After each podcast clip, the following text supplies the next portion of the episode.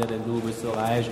Und wir haben Schmacht und ein halber Hahn hat noch nie gereicht. Prosit, hör mal, guck mal. äh, hey Till, was machst du denn hier? Ich suche dich schon überall. Das siehst du doch, Oliver. Ich bete. Ich habe gezünftigt und muss zur Strafe 250 Hör mal Kummer aufsagen, hat der Köbis bei der Rechnung gesagt. Meine Güte, so viele. Was hast du denn getan? Ich traue mich kaum, es zu sagen. Jetzt komm schon. Mir kannst du es doch sagen. Ich bin doch dein Bruder im Weingeist. Na gut, ich habe im Brauhaus Apfelschorle bestellt. Hör mal, guck mal, der, du bist der Köbis, eilig will ich eins haben, ein Kölsch, komme, lass Äh, Moment. Stehen. Also kein Bock auf Alkohol? Das ist doch eine der drei Todsünden. Zusammen mit vegan sein und geschlechtergerechte Sprache verwenden. Ja, Wie viele Hör mal, guck mal, was hast du denn schon geschafft? 23. Unser täglich Bier gib uns heute und gib uns unser Sübscher, wie auch wir bestellen nicht Sübscher. Ja, Moment, äh, da, da kann man nichts machen, aber falls du heute noch fertig wirst, ich sitze auf unserem üblichen Platz hinten links an der Theke. Okay, sondern erlöse uns von dem Altbier, denn du bist so reich und wir haben Schmacht und ein halber Hahn hat noch nie gereicht. Prosit, hör mal, guck mal, der, du bist der Köbis, eilig will ich einsam ein Kölsch komme, lass Frieden geschehen, wie auch Himmel und Erd. Unser täglich Bier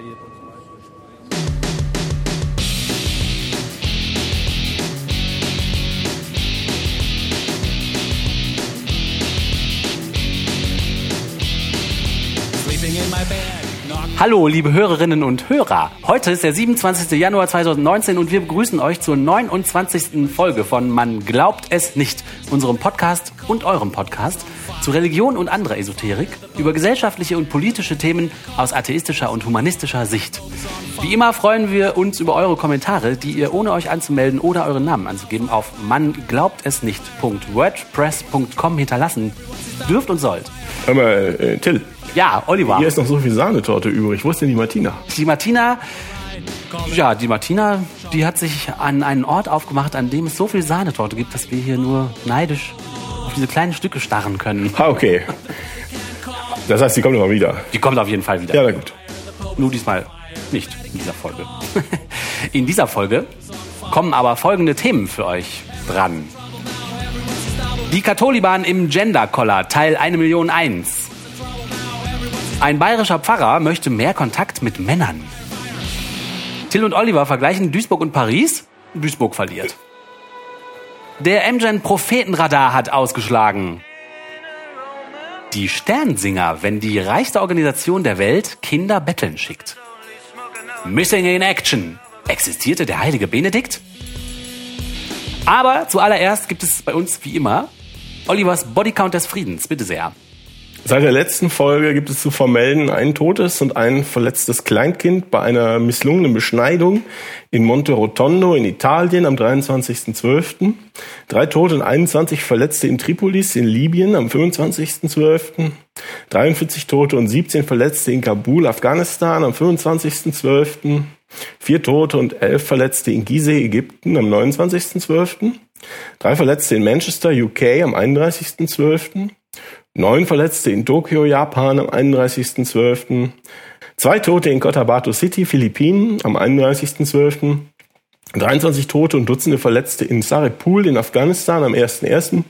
Ein Toter und 15 Verletzte in Kerala in Indien bei Protesten gegen den Tempelbesuch von zwei uh, Frauen am 3.1. Einen Toten und einen Verletzten in Chatsworth, Australien, am 4.11. Ein schwer verletztes Baby bei einer missglückten Beschneidung in Nürnberg, Deutschland. Ähm, das, äh, da ist die Tat ähm, im letzten Jahr schon geschehen. Das stand am 9.1. In der, in der Presse, weil die, die Staatsanwaltschaft die Ermittlungen gegen den Arzt, äh, der das Baby auf dem Küchentisch verstümmelt hat, eingestellt worden sind. Gut, weiter. 14 Tote und 31 Verletzte in Kabul, Afghanistan am 14.01. Mehr als 21 Tote und mindestens 30 Verletzte in Nairobi in Kenia am 15.01. Mindestens 70 Tote und eine unbekannte Zahl Verletzter in Wardak, Afghanistan am 22.02. Mindestens 20 Tote und mehr als 24 Verletzte in Mindanao auf den Philippinen wieder am 27.01. Das ist heute. Und so kommen wir seit der letzten Folge insgesamt auf mehr als 203 Tote und deutlich mehr als 208 Verletzte durch religiös motivierte Gewalt. Das ist, glaube ich, eher, wenn man mal so in Übersicht hat, eine durchschnittliche Ernte auf dem Weinberg des allgütigen Gottes. Des allgütigen Gottes. Er liebt alle Menschen. Vielen Dank für diese beeindruckenden Zahlen. Das äh, hat sich ja wieder, ich sag mal in Anführungsstrichen, normalisiert dass die Medien jetzt wieder mehr solche, also wir finden jetzt wieder mehr solche Zahlen. Ja, die äh, Hypothese, die wir vor ein paar Monaten mal haben, dass es nicht mehr attraktiv ist für die äh, Medien darüber zu berichten, hat sich offensichtlich in Luft aufgelöst. Ja. Also entweder die hatten gerade was anderes zu tun, haben nicht hingeguckt, oder es gab vielleicht wirklich mal eine, eine Durststrecke in Anführungsstrichen. Ja, ja. Also wenn es systematisch weniger würden, äh, würde es mich freuen. Wenn es ähm, äh, wenn es also ein Trend ablesbar wäre, dass es immer weniger würden, aber das Wegbrechen von einem Monat auf dem anderen und dann zwei Monate später ist, schaltet es sich wieder hin, als wäre nichts gewesen. Ähm, das ist dann ja offensichtlich, oder für mein Gefühl sagt das nicht, es wird weniger Attentate, sondern Ja. es hat sich was in der Rezeption geändert. Ja, ich denke auch so, die, die Zeiträume, unsere Art, die Zahlen zu ermitteln, ist nicht, Ist ja jetzt echt nicht repräsentativ. Und, und die Zeiträume sind auch vielleicht zu kurz, um so Trends festzustellen. Man weiß es nicht, ne? Ja. Nun gut, Ja, ja. das Segment wird so schnell nicht aussterben, denke ich. Ich äh, muss übrigens, äh, ich bin heute erkältet. Das heißt zum einen, ich äh, bin heute einmalig befähigt darin, die französischen Nasallaute auszusprechen. Kann also perfekt den Unterschied zwischen äh, äh, äh, äh und äh formulieren. Perfekt, wow! Das ist äh, die, die gute Sache. Die äh, schlechte Sache ist dabei, dass möglicherweise meine geistige Redaktions, meine geistige Reaktionsfähigkeit etwas zurückgesetzt ist. Na gut, äh, dann, Du kannst mich also wie so einen üblichen Religionisten behandeln. okay, ich werde mir alle Mühe geben. Ob mir das gelingt, ist allerdings fragwürdig. Die Räuspertaste habe ich leider heute auch nicht ausgepackt, also ihr müsst das jetzt ertragen, wie es wird. So, aber es gibt ja Leute, die sagen, es sind einfach noch nicht genug äh, Leute, die für die Religion sterben. Ne? Ja, richtig. Der Twitter-Account von Papst Franziskus lässt mitteilen, also ich, das ist der Papst persönlich, bei Twitter schreibt, es ist ein verifizierter Account. Ja, es ist das Medienteam des Papstes. Also ne? es ist praktisch Gott selbst, der hier zu uns spricht. Und er sagt, Die Kirche wächst durch das Blut der Märtyrer, der Männer und Frauen, die ihr Leben für Jesus hingeben. Heute gibt es viele von ihnen, auch wenn sie keine Nachricht wert sind. also, okay. Ich weiß nicht, was der Mann sich denkt. Das ist, da hört sich für mich an, als ob da niemand nachgedacht hat. Also heute gibt es viele von ihnen, auch wenn sie keine Nachricht wert sind. Aber das ist doch jetzt die Nachricht, oder ist das jetzt nicht die Nachricht, oder? Das, äh, das ist das übliche Gejammer. Es gibt Ver- Christenverfolgung, aber keiner spricht darüber. Was mir eher Sorgen macht, ist das Erste, dass er sagt, dass es irgendwie positiv besetzt ist, äh, für, für Religion sterben zu müssen. Ja, das ist völlig verrückt. In einer, in einer Zeit, wo eigentlich, ja, wie wir eben auch gesehen haben, so viele Leute durch Religion sterben, dann noch zu sagen, ja, das ist wunderbar. Also der Mann ist völlig durchgeknallt. Aber der redet ja immer so einen Unsinn. Es ist nur immer noch erstaunlich, dass er so eine gute Presse hat. Das ist wirklich sehr erstaunlich. Ich gönne es ihm nicht. Die gute Presse. Genau. Ja. Es stellt sich die Frage, warum der so eine gute Presse hat. Aber das müssten wir vielleicht mal im Detail angucken. Ja, das ist wahrscheinlich kompliziert rauszufinden oder Theorien dazu zu entwickeln. Oder es ist wahrscheinlich schwer, die Theorien, die man ganz leicht entwickeln kann, irgendwie so zu unterfüttern, dass die einfach nicht nur leere Behauptungen Genau. Gender-Hasskrise. Der Katholiban, Teil 2, Millionen und eins. Es sind einige Nachrichten aufgetaucht, die uns aufgefallen sind, die in dieselbe Richtung stoßen, nämlich dass die Kirche oder Religionen extrem Probleme mit so mit Gender und Weiblichkeit und so hat. Eine Nachricht, äh, die erste, die uns hier aufgefallen ist, ist eine Meldung aus cut.net. Da schreibt eine Frau Gabriele Kubi, die eigentlich bei der neuen Freiheit schreibt. Und die neue Freiheit, habe ich nachgeguckt, ist so eine total reaktionäre, konservative, christliche Wochenzeitung, ähm, die manche auch als Sprachrohr der neuen Rechten bezeichnen. Und diese Gabriele Kubi ist halt so eine ultra erzkonservative Katholikin, die halt schon auch sich mit anderen Sachen hervorgetan hat, mit vielen Veröffentlichungen, die so äh, homo-hasser-mäßig sind äh, und so weiter. Und die hat jetzt also, Ja, ist auch eine Weile lang durch die Talkshows getingelt. Ich weiß nicht, ob sie das noch macht oder ob die noch jemand einlädt. ah ja, tatsächlich, das habe ich gar nicht mitgekriegt. Aber ich kenne die nicht, Ja, ich kenne die jetzt wir nur sind ja aus keine diesem- Fernseher. Ja, ich kenne die jetzt nur aus diesem Artikel. Dieser Artikel ist wirklich krass. Die, der, ähm, also es geht um Genderprogrammierung durch Sexualerziehung, so ist der Artikel überschrieben. Und die These, die der Artikel, die diese Frau Gabriele Kubi aufstellt, ist, die Vereinten Nationen sind zu einer Organisation geworden, welche sich in den Dienst der Zerstörung der Identität des Menschen gestellt hat. Das Ach. ist die These, die Gabriele Kubi bei cut.net und in der jungen Freiheit aufstellt. Und zwar ist sie der Meinung, ich zitiere mal, Die Vereinten Nationen, einst gegründet, um auf der blutgetränkten Erde nach dem Zweiten Weltkrieg die Würde und Freiheit des Menschen zu proklamieren und zu schützen, sind zu einer Organisation geworden, welche sich in den Dienst der Zerstörung der Identität des Menschen gestellt hat. Was? Ja, also die Vereinten Nationen sind. Wie machen Sie das, indem Sie Volks den Volkskörper schädigen oder wie machen die das? Ja, sie schreibt, wenn Och. staatliche Autoritäten die Identität einer Gesellschaft durch Bewusstseinsmanipulation, Gesetzgebung, Sanktionierung politischer Unkorrektheit und Aushebelung des Elternrechts untergraben, dann etablieren sie eine neue Form von Totalitarismus. Sind das nur Worte oder meine ich damit irgendwas? Ja, die meint, sie hat nämlich gelesen, dass die genau Vereinten Nationen, die haben so Richtlinien oder Empfehlungen rausgegeben, die international gelten sollen dafür, wie man Sexualkundeunterricht in Schulen macht. Und da haben die so weltweite ähm, Ratgeber geschrieben, wie man den Kindern irgendwie Sexualität nahebringen kann, so dass das vorurteilsfrei gelebt werden kann und man sich selber verwirklichen kann und dabei auch noch gesund bleibt, also Aufklärung, aber auch ähm, also Aufklärung gegen sexuell übertragbare Krankheiten, aber auch Aufklärung gegen Vorurteile gegen Schwule und Lesben und Bisexuelle und andere Frauen. Sexualität und Frauen und so weiter. Und diese Gabriele Kubi, die hat das jetzt alles gelesen und regt sich in einem Fort darüber auf und unterstellt der UN, die Welt zerstören zu wollen und Eltern zerstören zu wollen und die, Nat die naturgegebenen Rechte und Ordnungen zwischen Mann und Frau auflösen zu Okay. wollen. Die Frau ist also durchgeknallt. Die Frau, die- Das ist, äh, das ist, das ist glaube ich, ganz typisch die ähm, äh, katholische Lehre. Die sagen das halt nicht mehr laut. Aber sie wissen, dass die Leute hier in Deutschland sie auslachen. Ja, das Aber da ist, sagt's mal jemand. also das ist echt krass, die, die zitiert halt auch die, die Texte aus dieser Empfehlung von der, das sind so die WHO und die UN und so, die haben das rausgebracht und die zitiert das und ich lese das so und denke als normaler Mensch, ja, ist doch super, wenn mal so Sexualkundeunterricht auf der Welt aussehen Das wird exakt die WHO und die UNHCR sein und sowas. Ne? Genau, und- also die Organisation, die sich mit sowas halt beschäftigt. Genau, die das halt dafür Und da das sind. ist ja auch in keiner Weise verpflichtend. Ich habe mit sowas mal gearbeitet. Das, was die, was die sammeln, in typischerweise quasi Tippsammlungen. Genau, genau. Als man äh, das selbst nicht auf die Kette kriegt ähm, oder einfach nur gucken möchte, was da für Empfehlungen gibt, sind das, äh, sind das Sammlungen von Tipps. Man kann sich dran halten, man muss sich aber nicht dran. Ja, genau. Und das sind halt von Experten erarbeitete Strategien, wie man so Unterricht gestalten könnte, sodass das halt diese Ziele Genau. erreicht. Und wenn man, wenn man keinen Bock hat, lässt man es halt. Ja, und ich lese das halt und es klingt total vernünftig und sie nimmt diese selben Worte und interpretiert das so, also dann schreibt die hier zum Beispiel, also der die Empfehlung für den Unterricht empfiehlt dann, dass man äh, über die Pille redet und äh, den und dann schreibt sie der Umgang äh, der Gebrauch von Kondomen wird eingeübt und es wird ihnen die Lüge verkauft, Kondome böten nachhaltigen Schutz vor Schwangerschaft und Geschlechtskrankheiten. Da behauptet jetzt also diese Gabriele Kubi oder wie die heißt, dass es eine Lüge ist, dass Kondome einen Schutz bieten. Also das ist doch, Naja, es ist auch doch das ist üblich. Es werden, äh, auch das ist ganz üblich in Kathol erzkatholischen Kreisen. Der Papst, also Benedikt war es, ob es hier denn äh, Franz macht, weiß ich nicht, aber es hat systematisch äh, Kardinäle nach Afrika geschickt, äh, um da äh, die, die Nachricht zu verbreiten, dass Kondome winzige Löcher enthalten, durch die das AIDS-Virus also HIV-Virus soll ich sagen, ähm, Ja.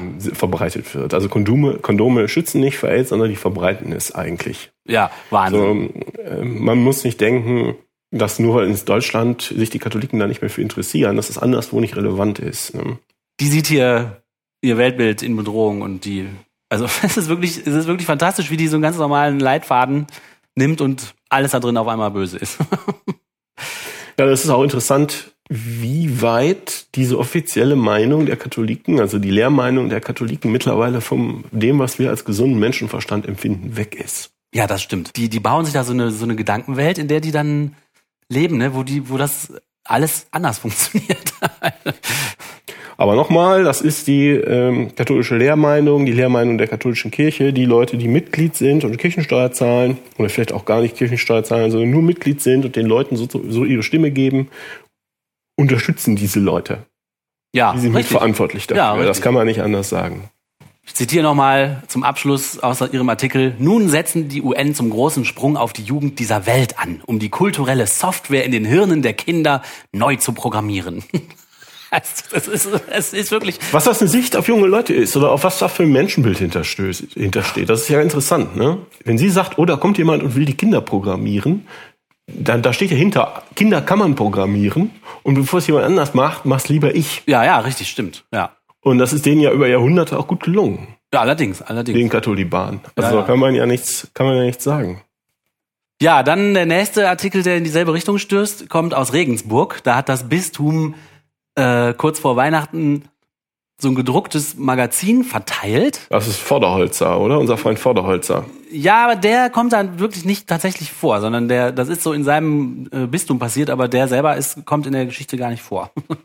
Der Vorderhalter ist natürlich ein großes Ja, ist er der großer Chef? Name, aber ja, ist der Chef, aber der sagt dazu nichts. Der ist, Ah, Okay, da, na gut. der hat sich dazu nicht Ja, ja, okay. Nö, nö, ja, na gut. Auf jeden Fall hat dieses Bistum äh, da verteilt kurz vor Weihnachten so ein Magazin, so ein gedrucktes Werk. Äh, das nennt sich Grandios oder Grandios, also Dios, Gran, der große Oh, Gott. oh, hab ich gar nicht drauf gekommen. Super cooles Wortspiel. und da geht es äh, in dem, äh, also das richtet sich vornehmlich an junge Leute und äh, das Thema dieses Hefts war es irgendwie Schwerpunkt Identität. Und das stellt Personen vor, die vielfältig und bunt wie das Leben sein und werde vor allem in den katholischen Pfarreien. Boah, kriegt da nicht die Frau Kelle oder wie sie hieß? Wie, nee, Kubi hieß sie, ne? Da kriegt doch die Frau Kubi wieder einen Koller. Ja, genau. Bunte Personen? Äh, Ja, bunte Personen, aber nur so bunt, wie die Kirche sich das vorstellt. Äh, da Ah, okay. ganz viele Artikel äh, da drin. Und äh, drei von denen befassen sich tatsächlich mit Homosexualität und Transsexualität. Und da geht's direkt richtig zur Sache. Die sind da überhaupt nicht für zu haben. Und es wird gar nicht mal so zwischen den Zeilen, sondern sehr eindeutig gesagt, was man davon zu halten hat. Äh, es gibt auch so ein paar Zitate, die äh, das Online-Magazin Queer hat sich mit dieser Broschüre beschäftigt und da einige coole Zitate rausgenommen. Äh, in einem Artikel, den ein Autor namens Jürgen Liminski geschrieben hat, äh, der hat sich da wohl mit einem Psychotherapeuten namens Ludwig Janus unterhalten und in dem Artikel äh, also der Liminski, erstmal der Autor von dem Artikel, der ist Opus Dei-Mitglied und engagiert sich in dieser ähm, Demo für alle, diese erzkonservative reaktionäre Demo. Äh, und der ist auch Mitglied im Forum Deutscher Katholiken. Und in dem Artikel heißt es dann zum Beispiel, bei der Homosexualität gibt es wissenschaftliche Hinweise darauf, dass vorgeburtlicher Stress das Gleichgewicht der Sexualhormone stört und die Gehirnentwicklung in eine weitere Richtung steuert. Die Lobby der Homosexuellen hat sich aber vehement gegen diese Befunde gesperrt. Also hier wird Als. Homosexualität als medizinischer Krankheitsfall dargestellt und die Homo-Lobby, ne, also das ist ja immer so eine Lobby der Homosexuellen, die da irgendwie so eine ganz krasse Rolle spielt. Die wehrt sich jetzt gegen diese anerkannten wissenschaftlichen Erkenntnisse. Und das hat er, die Erkenntnis hat der Psychotherapeut Ludwig Janus selbst, die Erkenntnis ist selbst zu ihm gekommen, ja? ja, auf jeden Okay. Fall. Die, die Psychotherapeut kennt sich auch zweifellos total gut aus mit vorgeburtlichen Entwicklungsstörungen. Ähm, Ja, Störungen. die Queer nimmt das noch ein bisschen weiter auseinander. Die stützen sich da auf äh, Publikationen von anderen, äh, in Anführungsstrichen, Wissenschaftlern, die ständig so in die Richtung gehen, wir müssen so Homo-Heilungstherapien machen. Und die haben dann, es gibt so einen Typen, der heißt irgendwie Dörner, der hat Versuchen mit Ratten gemacht, äh, die homosexuell waren und dann durch Veränderungen am Gehirn hat er irgendwas verändert und dann wollte er beweisen, dass Mhm. damit die Homosexualität weggeht. Und also das ist so ein Kreis von so Pseudowissenschaftlern, die absolut beweisen wollen, dass Homosexualität medizinischer Befund ist und man den auch ändern kann. Und darauf, das Ja, das heißt wieder wie in alten Zeiten, entweder kastrieren oder Lobotomie. Ja? Genau, sowas, das ist echt super krass und äh, die Queer nimmt es sehr auseinander, auf, auf welche Schriften die sich da beziehen. Wovor haben die eigentlich Angst? Ja, Ist das nur, geht es nur darum, Hass zu erzeugen, um, äh, um die eigene Mannschaft zusammenzuhalten oder haben die wirklich vor was Angst? Haben die Angst, dass die Transsexuellen oder um wen es dann noch geht, äh, äh, kommen und, und, und ihnen irgendwie die Nase abbeißen? Ich kann mir nicht vorstellen, dass sie wirklich Angst davor haben, sondern ich kann mir, ich kann mir das nur so erklären, dass die diese Verbote und diese Verteufelung von einer zahlenmäßig in der Minderheit äh, befindlichen Gruppe dazu benutzen, um so, also wenn du den Leuten halt gewisse Sachen verbietest, hast du halt, äh, gewinnst du eine Macht über die, glaube ich. Ne? Ich glaube, das ist der Zweck. Dass man Also es ist das übliche, du meinst das übliche Sünde. Das ist eine Sünde und sobald jemand äh, sich schämt für eine Sünde, weil was zu einer Sünde erklärt ist, haben wir Macht über den. genau, genau. Äh, du gut, das ist ja sehr erfolgreich. sprichst Verbote aus im intimsten Bereich der Menschen, wo es um sexuelle Wünsche und Identität geht und erzeugst Schuldgefühle und hast damit Macht. Ne? Ich glaube, Ja, aber klassisch funktioniert das ja nur bei den Leuten, die die Schuldgefühle haben. Deshalb ist ja zum Beispiel Masturbieren äh, eine Sünde oder äh, äh, irgendjemanden begehren ist eine Sünde, weil das ist halt sehr menschlich, weil das alle haben. Da hast du gleichzeitig Macht über alle. Aber wenn du jetzt hier, ich weiß es nicht, ne, aber wie viele Transsexuelle gibt's denn oder Transpersonen? Ich weiß nicht genau, man möge verzeihen, wenn ich da das richtige Wort nicht kenne. Aber wie viele Leute gibt's denn davon? Ich meine, die wenn die katholische Kirche jetzt, es jetzt schafft, einen gewissen Prozentsatz von Transsexuellen an Bord zu ziehen, indem sie ihnen unglaubliche Schuldgefühle machen, Mhm. da wird doch der Kohl nicht von fett. Man Ja. schadet den Leuten enorm. Ja. Man schadet den Leuten enorm und im Umkehr, in der Umkehr kriegt man nur einen winzigen Gewinn. Das stimmt, aber was man vielleicht gewinnt, ist, ähm, dass man dadurch, dass man ein gemeinsames Feindbild entwickelt, die andere Gruppe zusammen. Genau, das ist aber dann was anderes. Das stimmt. Das geht dann nicht über, das, das ist dann nicht über Sünde. Also, Richtig. äh, dass jemand ein schlechtes Gewissen kriegt und damit hast du ihn. Sondern das ist dann, wir Schwarze brauchen Schaf. jemanden, der außen steht. Das ist auch egal, wer das ist. Jetzt haben sie sich halt auf die Leute eingeschossen. Es gibt auch eine interessante Theorie äh, oder Hypothese, ist es, habe ich mich aber auch nicht eingearbeitet, dass äh, dieser ganze Transhass, dieser homosexuellen Hass, alles was da kommt, eigentlich nur eine, Facette von Frauenhass ist. Ja, das ist interessant, weil äh, wenn man Homosexuelle diffamiert, geht es ja auch oft in die Richtung, dass man denen so weibische Attribute Genau. äh, andichtet oder nachsagt und dann geht es gar nicht mehr darum, dass Und das ist dann Homosexualität irgendwie was schlimm ist, Schlechtes. sondern das Weibische da dran Mhm, ist mhm. das Schlechte. Ne? Genau. Und Genau, dieser Hass auf Frauen und alles Weibliche ist offensichtlich auch in Religionen tief verankert. Also die, das ist nämlich die dritte Nachricht, die in dem Kontext uns aufgefallen ist. Da geht es um Indien. Da sind zwei Frauen einfach mal so in einen Hindu-Tempel gegangen. Das ist aber per Gesetz für geschlechtsreife Frauen verboten.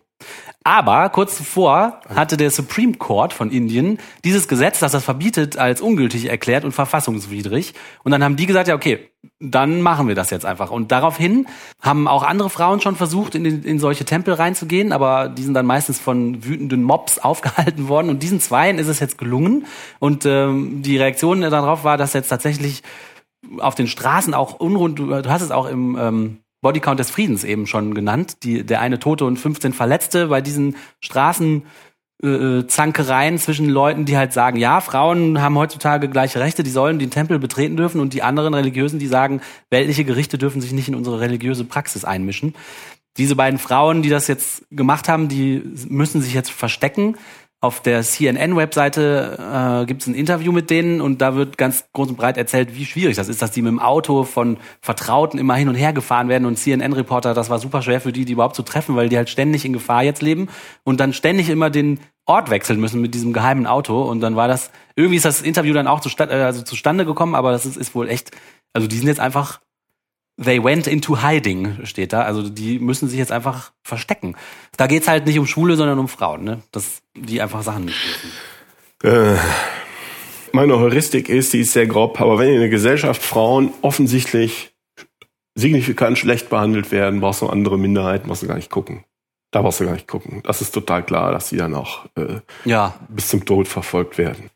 Ich finde das auch gut, wenn nebenbei gesagt in Hannover die Stadt entschieden hat, gendergerechte Sprache einzuführen.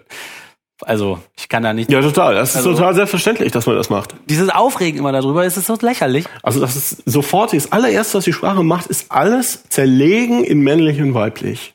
Also die ganze Welt wird zerlegt in männlich und weiblich. Das müsste so nicht sein. Nee, das macht auch, äh, das ist nicht das, was man will. Und Sprache informiert Gedanken. Ne? Aber es gibt ja Leute, die werden dann sofort garstig, wenn man das sagt. Das ist wie gesagt eine der drei Todsünden. ähm, Ich hoffe, dass wir irgendwie in ein paar Jahren einfach nur darüber lachen, dass es überhaupt einen Aufschrei gab, als die Stadt entschieden hat, die Sprache zu normalisieren. soll ich dir mal eine Geschichte dazu erzählen? Bitte. Pass auf. Da ist ein kleiner Junge, der wird von seinem Vater verabschiedet morgens und fährt mit seinem Fahrrädchen zur Schule. Ja? Ja. So.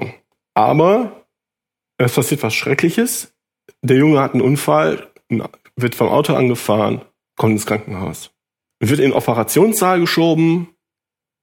Der Arzt kommt rein, guckt den Jungen an und sagt, ich, ich kann den nicht operieren.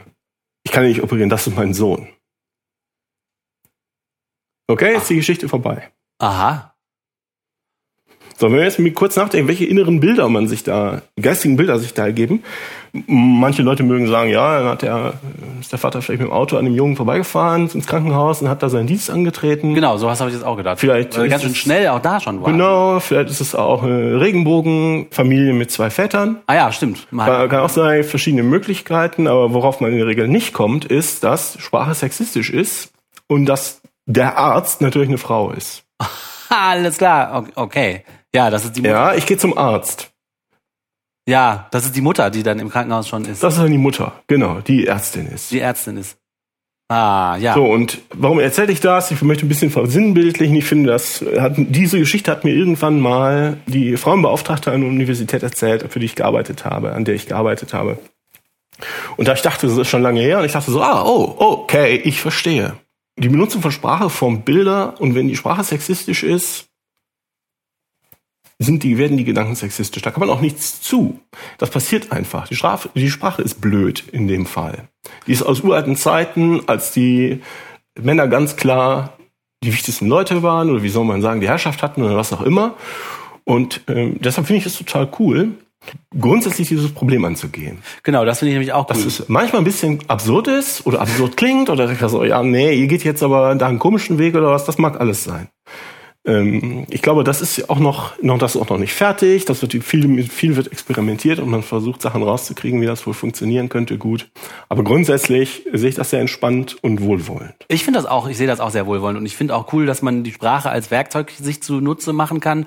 Und wenn man sagt, wir haben heute ein anderes Bild, wie Menschen miteinander leben sollen oder wie, was man einander wert ist, dass man dann die Sprache als Werkzeug auch dem Neuen anpasst, dass man dann sagt, ja, dann lass uns doch mal überlegen, wie man hier dran schrauben kann, an welchen Schrauben man drehen kann in so einer Sprache. Ich finde das so Genau. super. Ich finde, das hat auch nichts mit totalitärem Gehirnwäscherei zu tun. Nö, überhaupt nicht. Einfach nur anpassen von einem alten Werkzeug an eine neue Situation. Das ist doch ganz Ja. normal.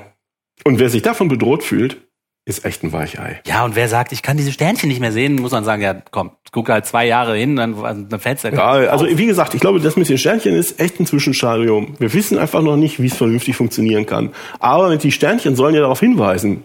Deshalb sind die sind ja auch bewusst so gewählt, dass man darüber stolpert und sieht, oh, hier müsste man eigentlich sich noch eine bessere Form ausdenken. ja. Also äh, das ist, ich halte das für so einen, so einen Zwischenzustand diesen Ja. Sternchen oder mit dem Binnen-I. Ja, ist total hässlich. Genau, deswegen Aber- meine ich auch, ich hoffe, dass man sich irgendwann dran erinnert, wie Leute darüber wütend waren, damals, als man die Sprache normalisiert hat. So, Ja, genau. ne, ja. Ja, offenbar haben die Kirchen oder auch viele Religionen Probleme mit Frauen, aber das Verhältnis von Pfarrern zu Männern ist ja ein ganz anderes. Der Oliver hat da eine tolle Nachricht gefunden. Ja, schon in der FAZ. Da gibt's Bayern, da Bayern ist ja super und es gibt die Stadt Hammelburg in Bayern und da gibt's einen Pfarrer. Und der Pfarrer heißt Thomas Eschenbacher. Und der hat bei der deutschen Presseagentur angerufen, um denen was zu sagen, nämlich dass er gern mit mehr Männern in Kontakt käme. Und äh, das klappt nämlich sonst nicht. Äh, zum Beispiel, er sagt hier, äh, der bayerische Pfarrer möchte besser mit Männern ins Gespräch kommen. Mit einem Bibelabend klappt das eher nicht. Mit Whisky aber erreiche ich die Männer. Oh. So, er hatte also hart nachgedacht und hat jetzt Ah, für, hart. äh, zu Whiskyabenden in der Kirche eingeladen, die berühmten Whisky-Exerzitien. Whisky Exit. Das ist ein Angebot ausschließlich für Männer und war sofort ausgebucht. Natürlich. Das muss auf jeden Fall auch einen lateinischen Beinamen haben, damit es wie was Seriöses, Seriöses klingt. Ja, und dabei geht es darum, innezuhalten und die eigene Beziehung zu Gott zu vertiefen. Und das Glas zu vertiefen oder was oder wie? Ah, okay, okay. Ist es zynisch zu sagen, dass ich eigentlich ganz froh bin, dass er versucht, mit Männern in Kontakt zu kommen und sich von den, Und nicht einen Limonadestand aufbaut. ja, Ja, ein bisschen glaub- zu, aber auch. irgendwie finde ich das schon mal, äh, nun ja, der Pfarrer möchte also Bibelstellen vorlesen. Es klingt verzweifelt, ich- möchte ich das einer auch. behaupten. Also, das tut mir einem schon fast leid, der arme Mann. Der Artikel endet mit dem Satz, der Pfarrer geht davon aus, dass das Senieren über das Getränk auch zum Nachdenken über das Leben führen wird. Okay, wow. Okay. Gut, wir können alles irgendwie damit verbinden, in Gott, mit Gott in Kontakt zu treten. Toll. Sehr, sehr schön. Wir können ja auch mal eine Gruppe anbieten, die Gott in der Achterbahn findet. so ein organisiertes Achterbahn. Äh, für Gottesdienst.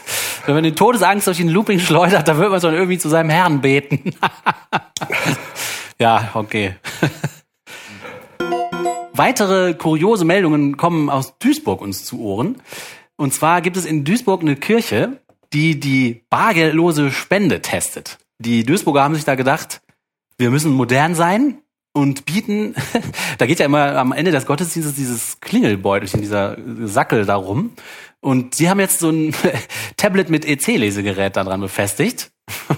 Das heißt, man kann jetzt ausruhen, ob man Bargeld, Scheine oder seine Karte da durchzieht. Ich glaube, Apple Pay kann es auch. Apple Pay, aber das wäre natürlich nur logisch. Und Google Pay und alle anderen. Ja, und es geht, ich glaube, bei 75 Cent los.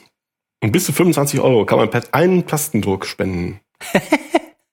Das ist wirklich toll. Also, Dauert drei bis fünf Sekunden. Es gibt auch ein Bild. Das ist, ähm, es sieht eher so ein bisschen so aus wie diese diese Geräte, die dann so, wie heißt das denn, im Sanitätshaus kauft. Weißt du, wo irgendwelche Rentner, dass denen irgendwie hilft, irgendwas zu greifen oder sowas. mit so Riesengriffen dran so. Ja, vom Design ist das eher fragwürdig, finde ich. Aber die Idee ist natürlich toll und modern und man Ja. sieht, die Kirche geht mit der Zeit. Auch Gott ist auch im Digitalen Ja. enthalten wahrscheinlich. Aber ehrlich, bist du beeindruckt? Ich bin sehr beeindruckt, was die Duisburger angeht, aber es gibt immer noch jemanden, der noch einen draufsetzt. Ja, da waren du und ich waren ja in Paris, ne? Ja. Wochenende. Und ähm, was machen wir in Paris? Äh, man lustwandelt durch die Straßen und wir sind dann in äh, Notre Dame angekommen, nicht wahr? Das ist die Mini-Kathedrale, die die da haben. Ich möchte noch mal darauf hinweisen, dass es eine wirklich, wirklich kleine Kathedrale Sehr, ist. sehr klein, also- was Kathedralen angeht. Und äh, nicht nur Disney fand diese Kathedrale schön, sondern auch wir. Und deswegen sind wir reingegangen und wir waren total überwältigt. Aber nicht etwa von der Architektur oder der Erhabenheit Gottes, sondern von der Anzahl und Buntheit der vielen hundert Nippes-Automaten, die da standen. Neon beleuchtet, überall konnte man Geld einwerfen. Ein paar Stände waren auch aufgebaut, wo tatsächlich Menschen dahinter standen, die alles Mögliche verkauften. Nippes, Figuren, Schmuck. Also es war ein richtiger Trödelmarkt mit bunten Automaten wie in Las Vegas. Überall konnte man eine Münze einwerfen und das Geld klingelte und rappelte. Und Andenken, Nippes kaufen. Man konnte natürlich für die Kirche selbst spenden. Äh, du konntest für dieses und jenes spenden. Du konntest, äh, ähm, was konnte man denn da kaufen? Jede Menge Umhänge, Kreuzumhänge. Kreuzumhänge, Ähm, das, so ein Ei, was ein, ein Jesus-Ei. Jesus-Ei, ja. Das war doch ganz so ein bemerkenswert. russisches Ei mit Jesusen drauf. Jede Menge, jede Menge an, Andenken an diverse Päpste. Die Kathedrale aus Plexiglas. Ja, das war wirklich schön. Dann war ein Automat, da lächelten äh, zwei Päpste einen an und wenn man zwei Euro Stücke reinwurf, dann kam eins wieder raus, aber total zerquetscht äh, und umgeprägt, so dass, dass die Gesichter von den beiden Päpsten da drauf waren statt des Eurozeichens. Also wirklich keine Wünsche blieben offen für das Herz des Touristen, der unbedingt äh, Souvenirs. Es gab auch ein ganz, ganz tolles Metallherz, aus dem ein Baum wuchs. Also ein, so ein Wandaufhänger. Das fand ich besonders schön, sehr beeindruckend. also es war wirklich sehr beeindruckend. Nur 499 Euro sind sie dabei. Also im, Gegen im Gegensatz zu Duisburg, Duisburg lust total ab davon. Ja, vor allem, äh, wenn es nochmal um das Bezahlen geht. Da sind wir nämlich so ein bisschen dann durch diese Kathedrale gewandert und dann gab es eine Nische, da gibt es ja immer an der Seite so tausend so Nischen, die dann so Themen haben und eine Nische hatte offensichtlich zum Thema Ja, so Chine, chinesische Touristen. Und da waren, Stimmt, die haben jeden abgefrühstückt, ne? genau, und da war ein riesiges Bild von der heiligen Familie und das waren alles Chinesen, also ein chinesischer Mann, eine chinesische Maria und der chinesische Jesus-Baby. Ja, ich glaube, der Mann, der Mann kommt ja nie vor. Der war so im Dunkeln so. Ja, da waren so ein paar Leute, die zugeguckt haben, das stimmt. Ja. Auf jeden Fall waren das alles chinesische Menschen, die da abgebildet waren und daneben stand ganz viel in chinesischer Schrift und so und ich habe gedacht, okay, es geht überhaupt nicht darum, wer die wirklich waren. Hauptsache, wir, wir biedern uns jedem an. Ihr, ihr seid Chinesen, wir machen das auf Chinesisch. Ihr Wir haben seid, gehört, ihr seid reich. genau, dann malen wir euch das Bild halt auf Chinesisch. Wir, ihr seid Inder, dann malen wir es euch auf Indisch. Ihr seid Schwarzafrikaner, dann malen wir halt schwarze Menschen dahin. Also es ist echt wirklich so, es ist völlig beliebig, wer die sind. Hauptsache irgendjemand, alle fühlen sich angesprochen. Es ist komplett beliebig. Ich meine, normalerweise wird der Jesus, der ja aber wohl Araber äh, äh, oder arabischer Semit war oder wie auch immer man das nennen möchte. Der Araber stimmt nicht ganz. Ne? Aber so Se- Semit war, äh, äh, der wird ja auch immer als weißer blonder Mann dargestellt hier. Ne? Ja, Ähm, hier geht's noch. In den USA ist er immer hellblond, hier ist er eher mittelblond. Ja. Genau. genau. Also da kann man ihn auch chinesisch darstellen. Ja. Das ist total egal. Das bedeutet ja nichts. genau. Und daneben war ein Es ist ja auch niemand da, der sagt, das stimmt nicht. Das Also ja, genau. das, ist, das war aber mein Cousin, das war gar nicht so. ja, richtig. die gibt's ja nicht. Also Und dann daneben, überall an jeder Ecke hing dann so ein winziger kleiner Automat, wo man auch sein Handy dran halten konnte und beliebige Beträge spenden. Direkt be kontaktlos, berührungsfrei, mit Daumenabdruck, wirklich an jeder Ecke in dieser Kirche so ein, so ein Spendenautomätchen. ja, da ist Duisburg. Äh, Duisburg, du hast verloren. Duisburg hat leider verloren. Aber es ist schon mal ein Anfang. Es ist ein Anfang. Ja, wir müssen Anfänger machen. Nicht alles immer gleich perfekt. Das MGen Prophetenradar hat ausgeschlagen. Alarm, Alarm. Ja, ich lese ab und zu im Internet rum und ähm, manche Ecken sind fragwürdiger als andere. Aber man weiß, das Internet hat alle immer recht. Na, ich fange mal anders an. Till, man lernt ja oft überraschende Sachen über andere Leute. Das stimmt. Ja. In den Momenten, wo man es am wenigsten gebraucht. Ich bin immer begeistert, es gibt oder überrascht, es gibt Leute, die freiwillig Fallschirm springen, andere Leute machen Winterurlaub in Schottland und so weiter. Und schöner oder erschreckender sind eigentlich die Momente, wenn man überraschende Dinge über sich selbst lernt. Oh ja. Ich habe zum Beispiel irgendwann mal völlig überraschend gelernt, dass ich ohne Stammeln vor Publikum sprechen kann.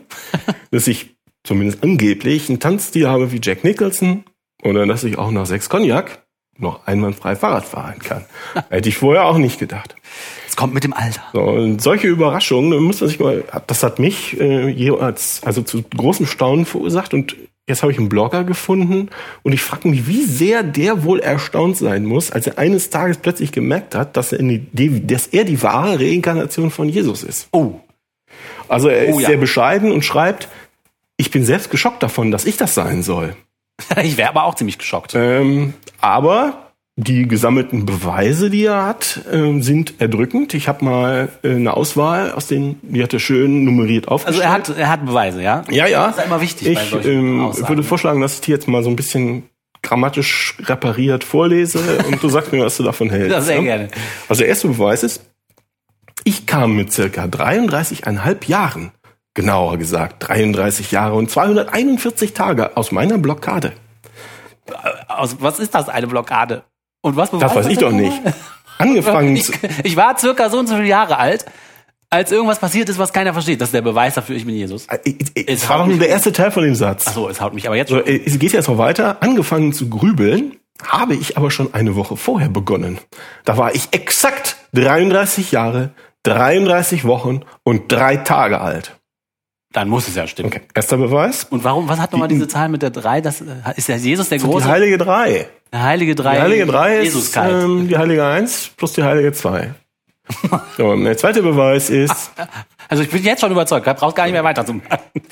der nächste Beweis ist, ähm, es steht, Gott wird einen neuen Namen haben.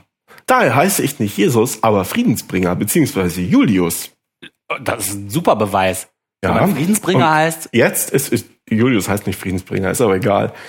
Naja, der nächste Beweis ist, ich habe vor dem Entdecken der Parallelen Zimmermannsarbeiten gemacht. wow. Ich habe zwar nicht die Statur von Jesus damals, es gibt ein Foto, hat wirklich nicht die Statur von Jesus damals, egal Aber wie es Jesus gibt ein aussah. Foto von Jesus damals. Was? Ach. Also, ich habe zwar nicht die Statur von Jesus damals, aber trag, seit er mir wächst, einen Bart. Seh, Sehe den Bildern von ihm zumindest ähnlich. Also er hat offensichtlich Fotos von Jesus. Und, und meint er jetzt den chinesischen Jesus oder den italienischen Jesus oder den nordamerikanischen Jesus? Aha. Ich kam mit dem Gesicht zum Himmel gerichtet zur Welt. Ich weiß nicht genau, was das heißt, aber gut. Und jetzt vielleicht noch einen letzten ähm, Hinweis, äh, den er gesammelt hat, der seine Göttlichkeit ähm, beweist. Ich bin noch Jungfrau, was Jesus wohl dann auch damals blieb. Warte mal, jetzt ist der Schluss aber umgekehrt, ne? Erst sagt er immer, ich bin, ich muss Jesus sein, weil das und das. Und jetzt sagt er umgekehrt, ich bin Jesus, deswegen muss der Jesus, weil wohl damals auch Jungfrau gewesen sein. Jetzt schließt er von sich auf den. Vorher hat er es auch immer versucht, umgekehrt. Er schließt sozusagen, versucht zu beweisen, dass er Jesus ist. Und jetzt sagt er, ja, ich bin Jungfrau, also muss Jesus wohl auch Jungfrau Ich finde das total überzeugend. Also es wird jetzt hier auch noch weiter elaboriert. Besonders der letzte Punkt scheint besonders wichtig zu sein in der Motivationslage, warum er sich jetzt als Propheten oder als Übermenschen entdeckt hat. Er fragt sich dann jetzt auch, ob die, ob die üblichen Heiratsregeln der Gesellschaft für ihn als Jesus wohl auch gelten. Weiter steht, auch der König soll nicht viele Frauen haben. Was bedeutet viele? Sind drei schon viele? Oh, jetzt kommt er richtig ins Philosophieren. Hm. Ja, ja, äh, damit aber, so, da soll auch gleich kein, kein falscher Eindruck entstehen, das schreibt er noch Ganz hinterher. intellektueller, sehr reflektierter Mensch scheint das zu sein, ne? Also er schreibt noch dazu, damit hier kein falscher Eindruck entsteht, es geht mir da ja nicht nur um den Spaß, den man beim Zeugen hat. Ach. Ich würde auch gern real Vater werden. Ja, das tut ja auch nicht so weh, wie Mutter zu werden. Ach, Das ist ja ein netter Mensch schon mal. Da müsste man ja praktisch eigentlich schon mal zum Interview den einladen. Mhm. Ähm, das reicht aber auch noch nicht. Außerirdische spielen bei der Mensch Menschwerdung dieses Jesus auch eine Rolle. Ach, Außerirdische? Ähm, ich habe vor kurzem noch etwas Extremes entdeckt, das ich jetzt hier oben schreibe. Hier oben? Äh, ja, es war meine Zeugung sehr wahrscheinlich am 15.08.1977, dem Tag, als das einzige außerirdische Signal gemessen wurde. Wie kann das Zufall sein, nach dem, was sonst alles passiert ist, dass ich ausgerechnet da gezeugt worden bin, als ein außerirdisches Signal, in Klammern gleich göttliches Signal, die Erde traf? Fragezeichen, Fragezeichen, Fragezeichen. Also ich würde sagen, der Typ hat eine neue Kirche verdient. Das ist, ich bin erschlagen von der Wucht der Argumente. Ja, es ist cool, dass du das bist, aber leider nicht alle Leute. Nein? Nein, nicht alle Leute bringen diesem neuen Sendboten Gottes den gebührenden Respekt. Heretiker, Zweifler. Er schreibt, ich werde von Atheisten verspottet, weil das, was ich schreibe, wirr ist. Na, das kann doch gar nicht sein. Das ist doch gar nicht wirr. Das ist doch stringent und, und einleuchtend und alles. Also mein, ich bin ein Follower. Ich bin überzeugt. Der außerirdische Signal Jesus. Und nach dem, was alles passiert ist. Ist, also, ich möchte noch nochmals darauf hinweisen, dass er auch einen Bart hat und nicht Jesus heißt. Sondern Friedensbringer Julian. Genau. Super. Also, den halten wir mal besser im Auge, weil ähm, es könnte sein, dass wir dann unseren Podcast einstampfen müssen, wenn sich die Beweise weiter verdichten und, äh, und wir einfach Unrecht haben. Ja, ist so. Dann müssen wir aufhören. Das mu- muss man dann auch ganz ehrlich so sagen. Ne? Also da dürfen wir nicht arrogant sein und uns über Gott erheben. Das Ich frage mich, ähm, ich, frage mich, ob die äh, äh, möglicherweise real existierende Vorbilder von solchen Prophetenfiguren. Also meine Theorie ist halt, dass die Propheten des Alten Testaments waren so eine Art Wander, ähm, Wanderprediger oder Wanderpropheten, so ähnlich wie man nachher Ho Hofnahen hatte, die dann äh, ihren Lebensunterhalt dadurch verdient haben, dass die verschiedenen Fürsten, also Fürsten ist ja sehr hochgegriffen im Judäa äh, der, der, Zeit des Alten Testaments, das werden ja irgendwelche Dorffürsten gewesen sein, Dorfvorsteher gewesen sein. Und die haben halt ihr Geld damit verdient, dass wir um eins am anderen gezogen sind und dem eine glorreiche Zukunft vorhergesagt haben. Dann dachte ich, ja, das ist ja ein guter Prophet. Du wirst alle Kriege gewinnen. Oh, das ist ein guter Prophet. Hier hast du mal Geld. Mehr, mehr davon. Stimmt, das ist das, ja, das kann ich mir auch gut vorstellen. Ja, die Chancen sind nämlich gut.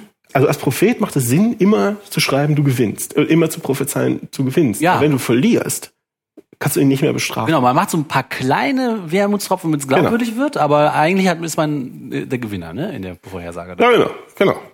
Also das wäre meine Theorie. Das ist ja schon ziemlich zynisch. Das waren halt Leute, die das für ihr Lebensunterhalt gemacht Ja, so haben. wie Aber vielleicht waren da auch, genau, genau, genau, genau, wie Bibi in der Brigitte.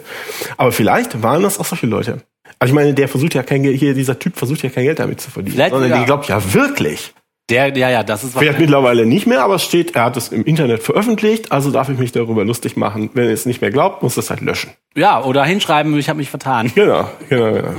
Nee, finde ich auch. Also das ist wahrscheinlich Vielleicht das war der echte Jesus auch so. Das ist wahrscheinlich das Traurige, dass nicht alle von diesen Leuten, die das äh, vorgeben, zu glauben, dass aus Zynismus oder aus aus einer schlauen Idee heraus, einer Geschäftsidee heraus machen, sondern dass der arme Mensch das da vielleicht wirklich glaubt und der wahrscheinlich eigentlich mal zum Psychologen müsste. Ja, stimmt. Aber da die alle von der UN verdorben sind, genau, stimmt. Die, diese Frühsexualisierer von der UN, denen kann man sich nicht anvertrauen, wenn man rausfindet, dass man selber Jesus ist. Ja, von Tür, von Tür zu Tür ziehen auch andere Leute hier in Deutschland jedes Jahr wieder. Und zwar die Sternsinger. Oder heißen die Sternensinger, Sternsinger, ne? Und der Oliver hat sich so ein bisschen mal mit den Sternsingern auseinandergesetzt. Ja, und das kam so. Äh, das ist jetzt natürlich schon ein bisschen, äh, das ist jetzt schon nicht mehr aktuell. Äh, die Sternsinger, die, die Hörerinnen und Hörer werden das kennen. Äh, naja, oder sagen wir mal so, für Hörerinnen und Hörer aus unkatholischen Weltgegenden, zum Beispiel Neuseeland oder Singapur, Sternsinger, das sind so Gruppen von Kindern, die sich als heilige drei Könige verkleiden und dann von Weihnachten bis zum 6. Januar durch die Städte ziehen, von Haus zu Haus und den Leuten irgendwie einen erzählen, was vorsingen. Die machen dann da Aufkleber an die Wohnungstür und sammeln Kohle ein. Cool. Und also Geld. Ja, ja, mm. Und lokale Sternsinger-Aktionen, äh, da sind auch viele Eltern dabei, die es dann ehrenamtlich koordinieren. Und ich hatte da, als das akut war, äh, auch heftige äh, oder sagen wir mal hochinteressante Diskussionen auf, auf Twitter über diese Sternsinger. Da haben nämlich auf Twitter, ist ja super, da haben die Eltern also stolz berichtet, dass äh, die Kinder sich engagieren bei der Aktion ähm, oder auch, dass sie selbst sich als Ehrenamtliche organisieren bei dieser Sternsinger-Aktion. Und interessanterweise waren die ungläubig äh, entsetzt und wurden auch sehr schnell sehr aggressiv, als ich dann mal, mal geschrieben habe, dass man damit die RKK unterstützt, weil die Sternsinger ein Arm der Kirche sind. Ja. Mhm. So, das ist einfach so. Aber was mich erstaunt hat, ist dass diese unglaubliche Vehemenz, äh, mit der sich die Eltern dann gegen diese Erkenntnis wehrten, dass die Teil, Sternsinger Teil der Kirche sind. Und irgendwie schuld daran war dann auch nicht die Kirche, die die Veranstalter, die die Aktion veranstaltet, noch waren die Eltern schuld, die ja zu blöd waren zu äh, merken, dass sie ihre Kinder für die Rest der Organisation der Welt betteln schicken, sondern schuld war irgendwie ich, als Überbringer der Botschaft in der ganzen Sache. Mir wurde das Menschsein abgesprochen. Ich hätte ja noch nie irgendwas Gutes getan in meinem Leben und so weiter und so fort. Okay. Also du hast, du hast geschrieben, liebe Leute, seid ihr euch bewusst darüber, dass ihr eure Kinder betteln genau. für die reichste Organisation, die die Welt je gesehen hat? Ja, das war dann schon irgendwie Stufe zwei. Also erste Stufe war also, ja, es ist, ihr müsst wissen, das ist ein Arm der Kirche mit allem, was daran hängt, ne? Mit Missbrauch, mit, mit den Bischöfen, die im Fernsehen Hass verbreiten und so weiter und so fort. Alles, was man so, das ist die Kirche. Also du unterstützt die Kirche. Ja. Wenn du damit machst, unterstützt du die Kirche. Und das hat Empörung ausgelöst. Das schon Der allein. Zusammenhang. Genau. Okay, das ist ja, äh, sehr unreflektiert. ja, die Leute wissen nicht, was sie tun. Und das hat interessanterweise so lange Empörung ausgelöst, bis sich das Social Media Team des Kindermissionswerks Sternsinger gemeldet hat. Tatsächlich. Zugetwittert hat und schrieb, Klar, das Kindermissionswerk ist ein päpstliches Hilfswerk und gehört damit auch zur Kirche. Aber mit den gesammelten Spenden unterstützen die Sternsinger Kinderhilfsprojekte weltweit. Das verdient Respekt, keinen Spott. Vor allem Spott. Okay. Interessant fand ich hauptsächlich den ersten Teil. Das war also jetzt definitiv klargestellt. Die äh, Eltern konnten jetzt sicher behaupten, dass es also nicht Teil der Kirche ist. Das heißt, sie sind zu Plan B übergegangen und haben angefangen zu argumentieren, dass ja, es ist zwar Teil der Kirche, aber weil die Sternsinger rein in den Gemeinden an der Basis organisiert sind und nicht Teil der Amtskirche, ja, man könne ja Kirchenkritik sei gut und schön, aber man möge nicht das Sternsingen kritisieren, weil das ja eine Basisangelegenheit ist und mit den Bischöfen überhaupt nichts zu tun hat. Ach, okay. Mhm. Ähm, da habe ich gesagt, okay, das ist nicht so und wollte mal ein paar Infos sammeln und ihr vielleicht ein bisschen was dazu erzählen, damit, wenn die nächste Saison ist ja noch ein bisschen, aber im Dezember rauskommt, damit auch unsere Hörerinnen und Hörer ignorante Eltern aufklären können, ja, was gut. sie da eigentlich machen. Ja, wunderbar. Vor allem ist das lustig, dass das Kindermissionswerk sagt, das ist ein päpstliches Ding, aber die Einnahmen gehen an Hilfsprojekte. Da frage ich mich, wenn die Kirche Kinderhilfsprojekte finanzieren will, warum macht sie es nicht einfach? Warum ja, schickt sie dann Kinder? Das habe ich mir mal angeguckt.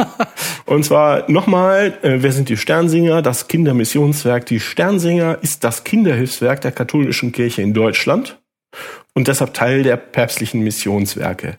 Nicht Hilfswerke, sondern Missionswerke. Ah, interessant, Missionswerke. So, und da gibt es jetzt ähm, dieses eigentliche von Haus zu Haus gehen. Also das ist eine große Organisation, die, die Sternsinger. Und das eigentliche äh, von Haus zu Haus gehen, das heißt Aktion Drei Königs singen. Und in der Aktion Drei Königs singen 2017 haben sie, also durch das eigentliche Sammeln beim Singen, 47,45 Millionen Euro eingeworfen. Boah, ist das viel. Da gibt's noch Spenden dazu, die Eltern, die die Eltern meist, äh, meist noch oben drauflegen. Ist ja irre. Das habe ich im Jahresbericht gelesen. Das fällt so als Rahmen, die sammeln ungefähr 50 Millionen äh, Euro beim Singen. Dann habe ich mal in die Ordnung, also es ist ja, wie die Eltern sagen, es ist alles total nett und basiskuschelig organisiert in den Gemeinden und es hat mit nichts was zu, mit der Amtskirche nichts was zu tun. Äh, habe ich gesagt, okay, und habe mal in die Ordnung der deutschen Bischofskonferenz für die Aktion Drei Königssingen geguckt. Steht also im, im Internet und da lese ich jetzt mal ein paar Auszüge leicht gekürzt, aber singbaren vor. Ja, also Ordnung der Deutschen Bischofskonferenz für die Aktion Drei Königssingen, Paragraph 1. Die Aktion Drei Königssingen wurde vom päpstlichen Missionswerk der Kinder, Kindermissionswerk Die Sternsinger, ins Leben gerufen. Seit 2003 gilt der Gesamtzusammenhang der Aktion, auch die Bezeichnung und das Logo als urheberrechtlich geschützt. Ah. Also, Kinder in irgendwelchen Gemeinden können nicht etwa aus Hilfsbe sich nicht etwa aus Hilfsbereitschaft verkleiden und loslaufen, sondern dürfen das nur im Rahmen der zentralen Organisation der RKK. Weil es geschützt ist. Es ist urheberrechtlich geschützt. Paragraph 3 Gremien. Jahreskonferenz. Die Jahreskonferenz dient der Planung und Auswertung der Aktion. In ihr haben die Verantwortlichen aller deutschen Erzbistümer und Bistümer Sitz und Stimme. Okay, Basis, verstehe. Mhm. Mit beratender Stimme nimmt ein Vertreter des Sekretariates der Deutschen Bischofskonferenz an der Sitzung teil. und dann noch so, jetzt wissen wir, wer da sitzt. Und die abschließende Beschlussfassung über die Inhalte und Materialien der jeweiligen Jahresaktion, in Klammern Beispielland, Plakatmotiv, Leitwort, obliegt der Unterkommission für Missionsfragen der Deutschen Bischofskonferenz in Abstimmung mit dem Vorsitzenden der Jugendkommission der Deutschen Bischofskonferenz. Also das hört sich aber nicht von unten äh, organisiert an, sondern das ist von ganz krass von oben dirigiert. Genau. Die Sternsinger sind eine Organisation der katholischen Kirche, geleitet und unter direkter Kontrolle der Bistümer und der Bischofskonferenz. So, Paragraph 4. Die Sammlung erfolgt ausschließlich für die Aktion Drei König singen. Es ist nicht zulässig, weitere Zwecke mit der Sammlung zu verbinden. Die Sammelgefäße sind in geeigneter Weise zu sichern. Bei der Öffnung der Sammelgefäße und dem Zählen des Geldes ist das Vier-Augen-Prinzip einzuhalten. Das gesammelte Geld ist zeitnah und ohne Abzüge an das Kindermissionswerk zu überweisen. Ah, okay, also bleibt in der katholischen Also Kirche. sammeln darfst du, wenn du willst, aber zählen darfst du schon nicht mehr. Und behalten sowieso nicht. Zack, das geht erstmal an eine zentrale Stelle in der katholischen Kirche. Genau. Und da kommen wir jetzt zu Paragraph 5, Vergabe der Mittel. Und zwar an das Missionswerk, nicht an das Hilfswerk. Ja? Genau. Ha, Antragsberechtigt sind katholische Partner aus Übersee und Osteuropa. Im Ausnahmefall können Mittel aus der Aktion für Projektwünsche, die aus deutschen Bistümern, Vereinen oder Verbänden vorgetragen werden, zur Verfügung gestellt werden. ah ja. Also, die Kinder dürfen nicht etwa für einen guten Zweck sammeln, den sie für einen guten Zweck halten, sondern das sam- gesammelte Geld geht mit Einheiten einer Kette von Kontrollen, das habe ich jetzt nicht vorgelesen, wie genau wie kontrolliert wird, von den Kindern komplett an das Kindermissionswerk, das allein über die Vergabe an katholische Partner oder an Projekte der deutschen Bistümer entscheidet. Das heißt, im Ausland wird dann von dem Geld, was sie gesammelt haben, missioniert. Das ist ja das Missionswerk, was das Geld. Ja, ja, ja, die werden da auch, ich weiß nicht, das geht ja Hand in Hand. Ja. Du kannst ja eine Schule bauen, wo, wo es in einem Ort, wo es noch keine gibt, und der, der Pfarrer ist trotzdem der Chef. Ja, ja, Das genau. hilft den Leuten was, aber du sorgst halt schön dafür, dass das auch alles kleine Katholiken bleiben. Genau, und dass sie genau wissen, wo die Kohle herkommt. Ganz tief rein in die äh, Strukturen Genau. pflanzt. Es ist also kein soziales Werk in dem Sinne. Es ist also nicht Entwicklungshilfe weltanschaulich neutral, wie man sich das eigentlich vorstellt. Leute sind in Not, wir helfen denen. Wir suchen uns jemanden aus, der in Not ist. Wir helfen denen mit unserem Singen. Sondern es wird von oben vorgegeben, welcher katholische Partner geeignet ist, dass das Geld dahin überwiesen wird. Ja, zweckgeleitet und zielgerichtet Genau. für katholische Zwecke. Genau. Ja. So, das ist jetzt soweit vielleicht dazu, dass es eine voll, voll Basis und voll kuschelig und voll nett ist, ne? Und dass die Kinder organisieren, die Kinder engagieren sich aus eigenem Willen und die Eltern äh, backen Kekse dabei und legen nochmal 100 Euro drauf. Ähm, was ich mich jetzt gefragt habe, ist, äh, warum die Kirche das eigentlich organisiert. Das ist der signifikante Aufwand, sowas zu organisieren. Ja, aber 50 Millionen kann sich ja schon mal lohnen. Also, nee, ich, ja. Also, wenn du guckst, wie relevant ist das gesammelte Geld? Nochmal, die haben im, im, im letzten Jahr, nee, 2017 beim, Sam, beim Singen äh, 47,45 Millionen Euro gesammelt. Wenn du jetzt vergisst, dass die äh, Kirche laufende Einkünfte hat, zum Beispiel die 12,6 Milliarden Euro durch die Kirchensteuer, die Staatsleistungen, die dazukommen, die vom Staat bezahlten Bischofsgehälter, die äh, Vergoldung der Kirche als, als Sozialkonzern, Ja. sondern wir gucken uns nur die Zinsgewinne aufs Vermögen an. Wissen wir, das ist, die Zahl ist schon alt, aber wir wissen, die Kirchen in Deutschland besitzen circa 500 Milliarden Euro. Okay, dagegen sind 50 Wenn du Millionen. jetzt- Ja, genau. Wie viel ist denn da äh, fünf- 50 Millionen? Wenn du jetzt 4% Verzinsung im Jahr annimmst, dann sind das 20 Milliarden Euro Zinsgewinne im Jahr. Das sind am Tag 54,8 Millionen Euro Zinsgewinne. Ach du Scheiße. Ja, ohne dass du das Geld anfasst. So, wenn du jetzt die 47,45 Millionen gegenrechnest, dann entspricht das einem Zinsgewinn von etwas weniger als 20,8 Stunden. Unfassbar. Ja? Da schlackern einem ja die Ohren. So, meine alte Theorie ist, wenn die Kirche wirklich Armut bekämpfen will, also richtig ehrlich motiviert ist, sagen, boah, heute Morgen stehe ich auf und bekämpfe die Armut in der Welt. Mhm.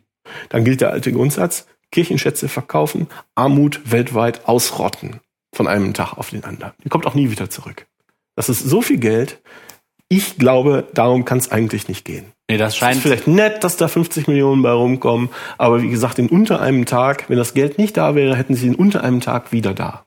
Wenn die von einem Tag zum anderen wegfallen, von einem Jahr zum anderen wegfallen würde, dann würden sie kurz seufzen, abends ins Bett gehen, morgens, wenn sie wieder wach werden, ist das Geld wieder da. Unfassbar, ja. Ja, okay. So, wenn das Geld also nicht relevant ist, warum werden dann Kinder massenhaft als Bettler losgeschickt für die reichste Organisation der Welt? Damit die Eltern denken, ach, ist das aber nett, oder? Ja, das Wenn das doch bei den Leuten hängen es bleibt. geht darum, ich glaube das auch, es geht darum, die Kinder sollen möglichst früh in die Organisation eingezogen werden. Mhm. Ja, weil wissen, weiß man, wenn man ein Regime hat, du musst an die Jugend, du musst einen Blick auf die Jugend halten, das ist das, was sie machen. Und sie wollen die Eltern, genau wie du sagst, als Freiwillige, als Ehrenamtliche äh, gewinnen. Erstmal in so einem, so einem kleinen Dings da, aber wenn du die erstmal hast, kriegst du die auch, äh, kriegst du die auch für andere Sachen an Bord gezogen. Ja, und dieses Grundgefühl wird gestärkt. Ne? Die Kirche macht was Gutes und äh, also dass das irgendwie so, die, dass diese Figuren, diese heiligen drei Könige und diese ganzen Wörter und dieses Ding bleibt halt dann ständig im Gedächtnis, wird präsent. Man hat ein wohlig warmes Gefühl damit, was man verbindet, das irgendwie einen ja offensichtlich dann auch sauer werden lässt, wenn auch nur der Hauch einer Kritik dann. Genau, das ist ja das Interessante. Da, da wird's ja rund. Ne? Und das ist ja auch der Grund. Die Leute meinen, sie tun was Gutes, was auch voll den Unterschied macht und engagieren sich voll in der Kirche, die sie vielleicht auch sonst ein bisschen kritisch sehen, aber es hat da ja eigentlich gar nichts mit zu tun. Und so kriegst du die Leute halt in das Geschirr gespannt vor den vor den Karren und das erklärt auch, warum die so unglaublich sauer werden, wenn man da wenn man da nur irgendwas sagt, Ja, ja, genau, weil das dann auseinanderfällt. weil es so voll auseinanderfällt. Der ja. schöne Schein dann äh, weggeweht wird. Und für mich bleibt halt die Frage offen, ich meine, gut, ich finde es eigentlich eher albern, wie das, wie gesagt, die rechte Organisation der Welt Kinder betteln schickt. Das ist, kann sie ja probieren. Aber was ich nicht weiß, ist, wie man jetzt diese taufscheinkatholischen Eltern, wie kann man denen klar machen, dass wenn sie so ihre Kinder in den Dienst stellen und sich da engagieren, dass sie so die RKK, also die Hassprediger und das Missbrauchssystem unterstützen. Wie kann man die davon abbringen, das zu machen? Ja, ja, dass die einfach nur sauer werden, bringt ja nichts, ne? Dann, dann nehmen sie das ja nicht an.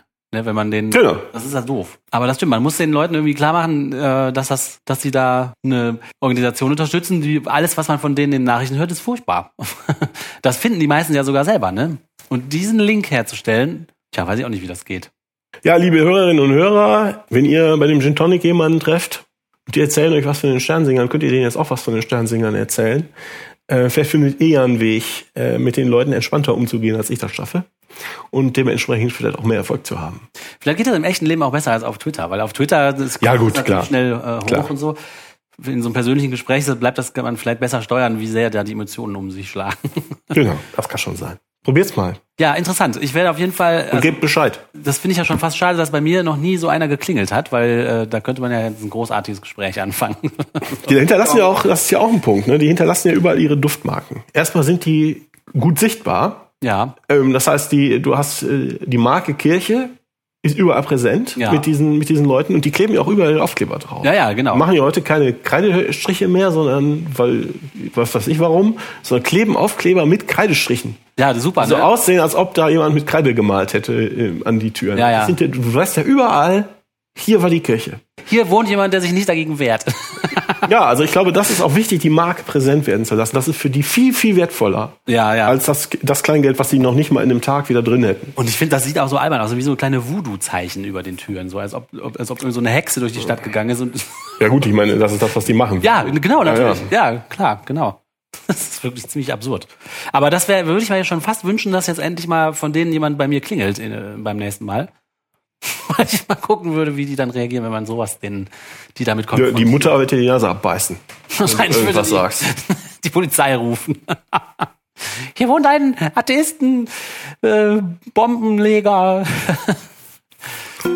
Ja, du hast auch was ermittelt, oder?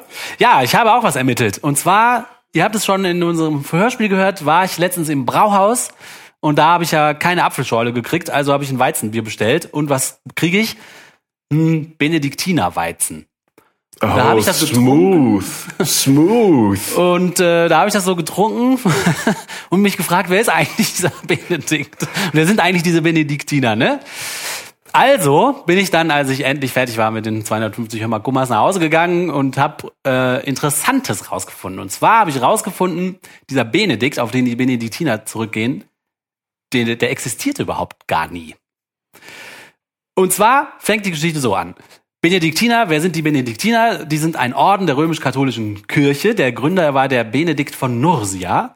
Und äh, die Benediktiner gelten als der äh, älteste Orden, den es so gibt. Also als ältester Mönchsorden, den die katholische Kirche so hat. Der Benedikt von Nursia hat, so heißt es, im Jahr 529 das Kloster bei Monte Cassino gegründet. Und eigentlich ist da nichts Besonderes dran weil in der Zeit gab es viele Mönche, die irgendwie so Kloster gegründet haben und dann gab es immer, das waren dann so Häuser, wo die so Leute um sich geschart haben und ihr Leben Gott verschreiben wollten und dann jeder von dieser Klostergründer hat dann so eine so eine Regel aufgestellt, so die Hausregel sozusagen. Und der Benedikt hat halt eine aufgestellt, die eigentlich auch nicht sehr besonders auffällig war, nur die, die war relativ simpel verfasst äh, anscheinend im Vergleich zu anderen.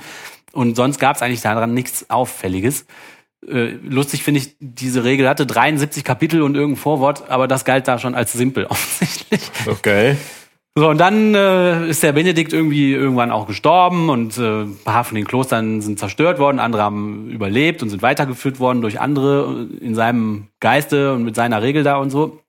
Und nach seinem, also nach dem Tod von diesem Benedikt, da gab es dann diesen Papst Gregor der Große.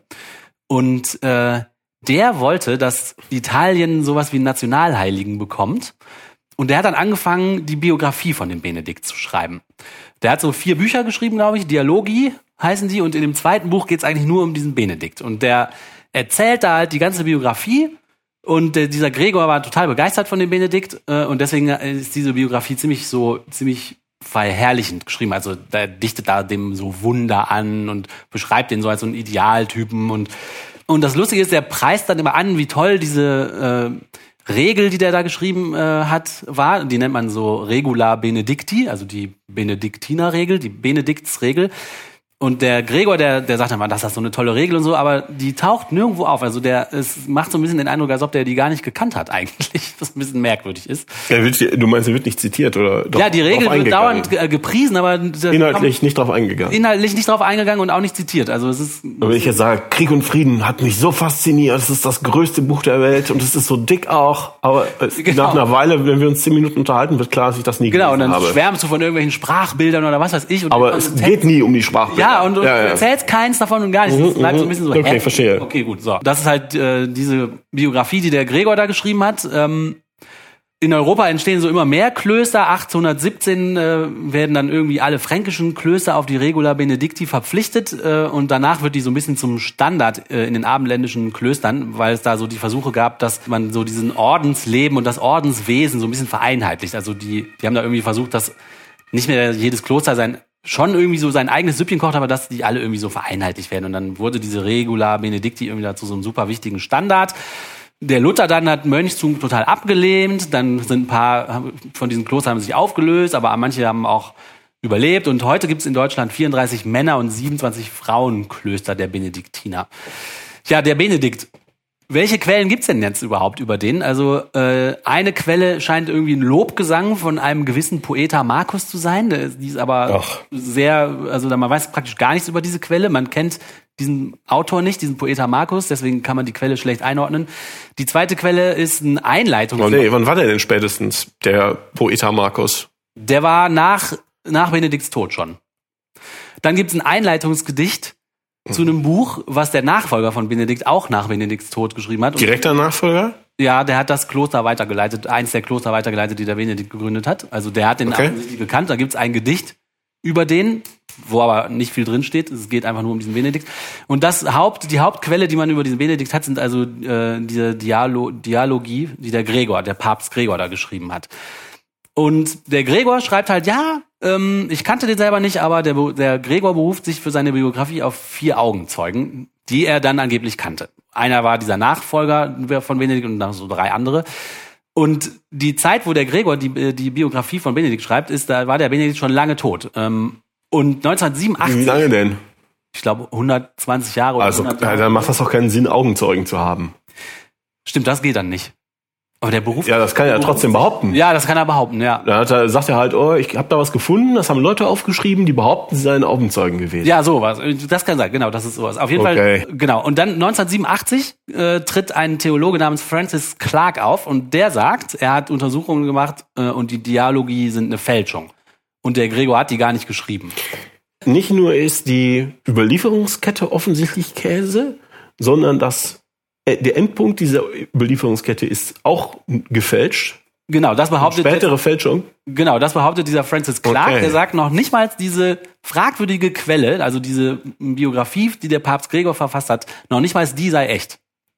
Und da hat natürlich dann eine große Fachwelt äh, aufgeschrieben und gesagt, na, das, äh, hm. und dann hat man sich die Untersuchungen, die dieser Francis Clark äh, angestellt hat, angeguckt und leider muss man sagen, dass da methodische Ungereimtheiten drin sind. Also das ist, ist jetzt leider nicht so hieb- und stichfest, was dieser Francis Clark gesagt hat. Also ob die Dialogi wirklich eine Fälschung sind und ob das wirklich der Gregor selber gar nicht geschrieben hat, das weiß man jetzt nicht so genau. Aber 2004 tritt dann Johannes Fried auf. Johannes Fried ist ein Geschichtswissenschaftler, ein Deutscher. Der sagt, ja, okay, die Dialogie von dem, äh, die sind vielleicht nach Papst Gregors Tod verfasst. Vielleicht hat der die auch selber verfasst. Aber auf jeden Fall, das weiß er nicht so genau, aber auf jeden Fall für ihn steht fest, dass wer immer auch diese Dialogie, also diese, diese Biografie geschrieben hat, hat diesen Benedikt erfunden. Und das ist eine Fantasiefigur, an der bestimmte Sachen gezeigt werden sollte. Wer ist der Johannes Fried? Ah, verstehe, okay. Also, genau, der Johannes Also, Fried sagt, das ist okay, so- egal wann die geschrieben ist, vielleicht hat es der Gregor selber geschrieben, vielleicht auch nicht. Platon-mäßig wird eine Geschichte erfunden oder ein Typ erfunden und an dem werden bestimmte moralische, gute oder schlechte Sachen exemplarisch gezeigt. Genau, wer immer das Okay, geschrieben hat, okay. sagt der Johannes Fried, äh, der Benedikt ist eine Fantasiefigur, die archetypisch für was Mhm, stehen soll und einen bestimmten Zweck verfolgt. Was ja früher häufig war. Ja, genau, weil man so, genau. so, wer ist der Johannes Fried, der das sagt? Der ist äh, 42 geboren, Historiker, ähm, hat Lehrstühle in Köln und Frankfurt am Main inne gehabt, äh, gehört zu den international renommierten Mediävisten und hat auch so Erkenntnisse der Das hast du Hirnforschung. doch geübt, das Wort. Das habe ich abgelesen. Ah, Äh, und ähm, das Buch, in dem er sich mit diesem Gregor, äh, und, ja, mit dem Gregor und dem Benedikt beschäftigt, heißt Der Schleier der Erinnerung. Und der Fried äh, hat zu seinen Ergebnissen ein Interview mit der äh, Zeit gegeben, was äh, 2010 veröffentlicht worden ist. Und ich zitiere mal aus dem Interview mit dem Johannes Fried. Der sagt, es spricht vieles dafür, dass die Dialogi, also diese Biografie, die der Papst Gregor verfasst hat, nach 604 verfasst wurden. Im Stil unterscheiden sie sich deutlich von anderen Schriften Gregors. Vielleicht basieren sie auf realen Gesprächen, die der Papst Gregor mit Gelehrten an seinem Hof geführt hat. Der Duktus des Textes deutet kaum auf eine reale Person hin. Es ist die Sprache des Mythos, die hier zu uns spricht. Also da sagt er, er glaubt, dass das eine Fantasiefigur ist und äh, vielleicht basiert diese Biografie tatsächlich auf Gesprächen, die der Papst Gregor mit anderen Leuten geführt hat. Aber der sagt, es ist geschrieben wie, eine, wie ein Märchen. Ja, die Heiligen Vita beginnt damit, dass Benedikt zum Eremiten wird in den Höhlen von Subiaco südlich von Rom. Sein religiöses Leben fängt also im Innern der Erde an. Der weitere Weg wird dann konsequent als Aufstieg beschrieben. Die letzte Szene zeigt Benedikt auf dem Berg, auf dem später das Kloster von Monte Cassino steht. Ja, also das ist sozusagen so eine, er zeigt hier, dass die ganze Geschichte über den Benedikt so geschrieben ist, dass das total angelegt ist und total konstruiert. Dass ja, er ist eine Sage. Eine, oder eine Sagen Parabel. Vom ja. Innern der Erde und sie endet dann oben ja. auf dem Berg. Also es scheint sehr konstruiert. Also genau wie Jesus-Sachen zum Beispiel. genau. Aus, aus Benedikts Jugend erfahren wir so gut wie nichts. Vater und Mutter bleiben namenlos. Das ist für Heiligenviten ungewöhnlich. Ja, also normalerweise hat man offensichtlich zu der Zeit, wenn man was über echte Personen geschrieben hat, auch über Vater und Mutter erzählt und über die Jugend und so weiter. Hier aber nicht. Weil das dann echter wirkt. Ja, wir lesen gerade noch von einem angefangenen Studium in Rom. Im weiteren Verlauf ist dann so gut wie alles symbolisch stilisiert. Bis hin zur Zahl der Wunder, die er angeblich vollbracht haben soll. Wo historische Ereignisse auftauchen, geschieht dies jenseits aller zeitlichen Logik. Also das deutet für den Fried hier alles darauf hin, dass das konstruiert ist und eine Geschichte nach allen Regeln der Kunst zusammengesetzt ist, aber nicht nach allen Regeln der Wahrheit. Ja, und dass es vielleicht auch gar nicht das Ziel war, jemanden Genau. von der historischen Wahrheit zu überzeugen. ne? Genau, dazu kommt nämlich jetzt äh, auch, der Fried, der äußert sich nämlich auch dazu, warum der glaubt, was damit eigentlich erreicht werden sollte.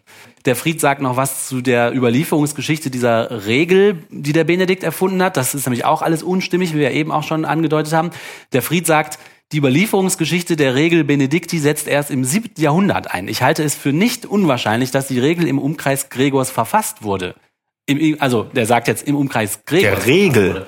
Diese Regel Benedikti ist ja das, was der Benedikter erfunden hat. Die Regel für sein Ja, das Kloster. hätte er ja eigentlich 100, äh, was hast du gesagt, 100 Jahre früher erfinden sollen. Genau, und der Fried sagt jetzt- 529 hätte es erfunden sein sollen. Genau, und die Überlieferungsgeschichte der Regel setzt aber erst im siebten Jahrhundert ein. Und der Fried sagt jetzt, Mhm. er denkt, dass die Regel überhaupt nicht von dem Benedikt erfunden worden ist, sondern zu der Zeit, wo Gregor gelebt hat, der die Biografie geschrieben hat. Das deutet auch darauf hin, dass der halt Haben könnte. nicht nur den Typen erfunden hat, sondern auch noch direkt die tolle Regel miterfunden hat. Ja. Ja, oder hat halt eine Regel erfunden und wollte die auf eine Autorität stützen. Ne? Genau, genau das sagt er. Offenbar ganz gezielt wurde mit dem heiligen Benedikt eine übermenschliche Figur erschaffen, die diese, die, die dieser Regel allerhöchste Autorität verleihen sollte. Genau das. Also der hat die Regel erfunden und hat jetzt dann eine Figur dazu erfunden, die dann als Heiliger aufstilisiert worden ist, um zu sagen, guck, so geiler Typ hat diese Regel aufgestellt, die ist geil. Die Und das hat er so konstruiert, dass das möglichst wirksam war. Für die Leute, die damals solche Muster verstanden haben, die wir heute nicht mehr verstehen. Genau, und heute aber einiges kann man doch noch verstehen, nämlich was politisch damals los war. Ähm, als der Papst Gregor gelebt hat, ging es darum, wer, äh, also der Papst, Papst Gregor, der war auf der Seite der Mönche. Der wollte, dass die Mönche mehr Macht innerhalb von diesen ganzen äh, Kirchen- und Staatsgebilden kriegen. Und da seine Gegner waren so diese, diese ähm, Kleriker, die, die sich mit den Laien befasst haben. Und da war so ein Kampf irgendwie um die Macht. Sollen jetzt dieses Mönchs- und äh, äh, Ordenstum äh, größere Macht erhalten, auch im Staate, oder sollen die normalen anderen Kleriker, ähm, also die ganzen Geistlichen, sollen die mehr diesen Papstthron übernehmen? Und äh, die Vermutung, die der Fried aufstellt, ist halt, dass der Papst Gregor dieses Ding geschrieben hat, um halt der Fraktion der Mönche und der Orden mehr, also Macht oder mehr Anspruch auf diesen Papstthron zu verleihen. Und er sagt jetzt, dass nach dem Tod Gregors die Fraktion der Mönche gegen die Fraktion der Weltkleriker um den Papstthron kämpfen. Mit der Geschichte über Benedikt sollte der Anspruch der Mönche auf den Thron gerechtfertigt werden. Das gelang aber nicht direkt. Aber im siebten Jahrhundert begann der Benedikt-Kult auf einmal zu blühen. Also man hat den erst so ein bisschen, der Papst Gregor hat das leider dann nicht geschafft, ne? Der hat das irgendwie dann, der hat das zwar versucht und äh, diesen Benedikt erfunden, aber dann hat man den so ein bisschen wieder vergessen und im siebten Jahrhundert dann begann dieser Benedikt-Kult aufzublühen, rasch verbreiteten sich, bis dahin ist er noch sicher, dass die direkte Überlieferung weg ist. Ja, Dann weiß das niemand mehr. Wenn das vergessen worden ist und es liegt noch irgendwo in der Schublade, ist, lebt niemand mehr, der weiß, ah ja, das hat er doch damals aufgeschrieben, ganz offen, um das und das zu erzeugen. genau, sondern dann Ja. ist es auf einmal Überlieferung ist unterbrochen. Genau, rasch verbreitet sich die Benedikt-Legende und die Regula Benedicti, das Mönchstum boomt. Im 8. Jahrhundert kam der Kult dann in Rom an. Fortan behauptete die Kunstfigur Benedikt einen Platz in der Geschichte. Und der Fried sagt dann, so wie ein Herzschrittmacher zum Körper gehört, ohne wirklich ein Teil des Körpers zu sein. Das Mönchstum aber belebte die Kirche neu und wurde, wie Gregor und die Seinen es sich gewünscht hätten, zu einer entscheidenden Kraft. Also der Gregor hat es offensichtlich nicht mehr selber erlebt, äh, aber sein Plan ist am Ende tatsächlich aufgegangen. Ich finde das eine super interessante Geschichte und ähm, interessant fand ich auch die Tatsache, wenn man in der Wikipedia nachguckt, Benediktiner oder der Benedikt von Nursia und so, dann äh, da steht dann immer als kleine Anmerkung ziemlich weit unten, Frieds Annahme konnte sich nicht durchsetzen. Nach heutigem Forschungsstand ist von der Historizität Benedikts auszugehen. Fried hat hingegen in einem Interview an der Fiktivität Benedikts festgehalten. Also die Wikipedia unterschlägt das nicht völlig, ähm, dass manche davon überzeugt sind, dass es den Benedikt gar nicht gab. Aber die Wikipedia betont immer, ja, das ist nur ein Typ.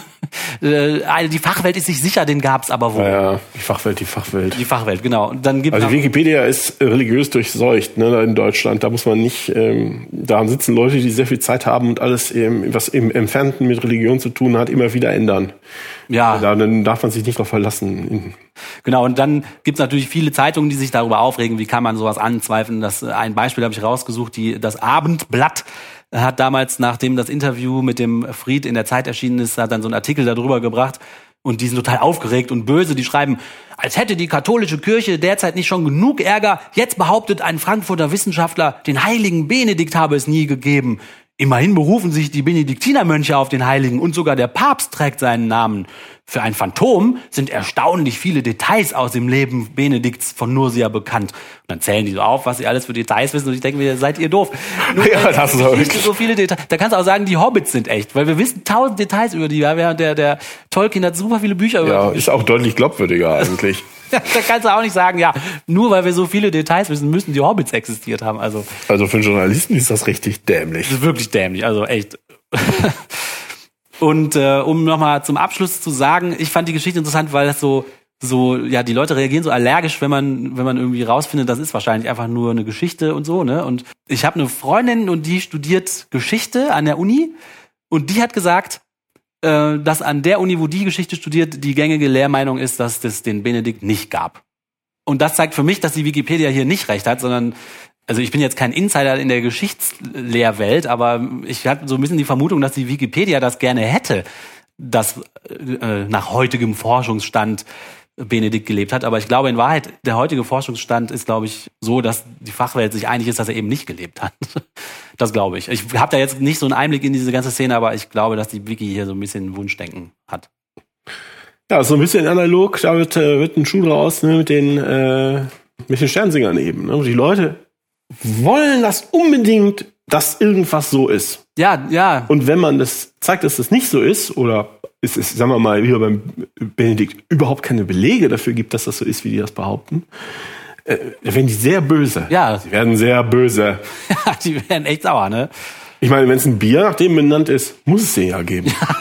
muss es doch. Das beste muss Argument, es ne? geben. Das beste Argument. Wenn Kloster nach mal, dem benannt ist, es wenn- muss den geben. Wenn der Papst sich nach dem benannt hat, dann muss es den Ja, da. Echt, ne?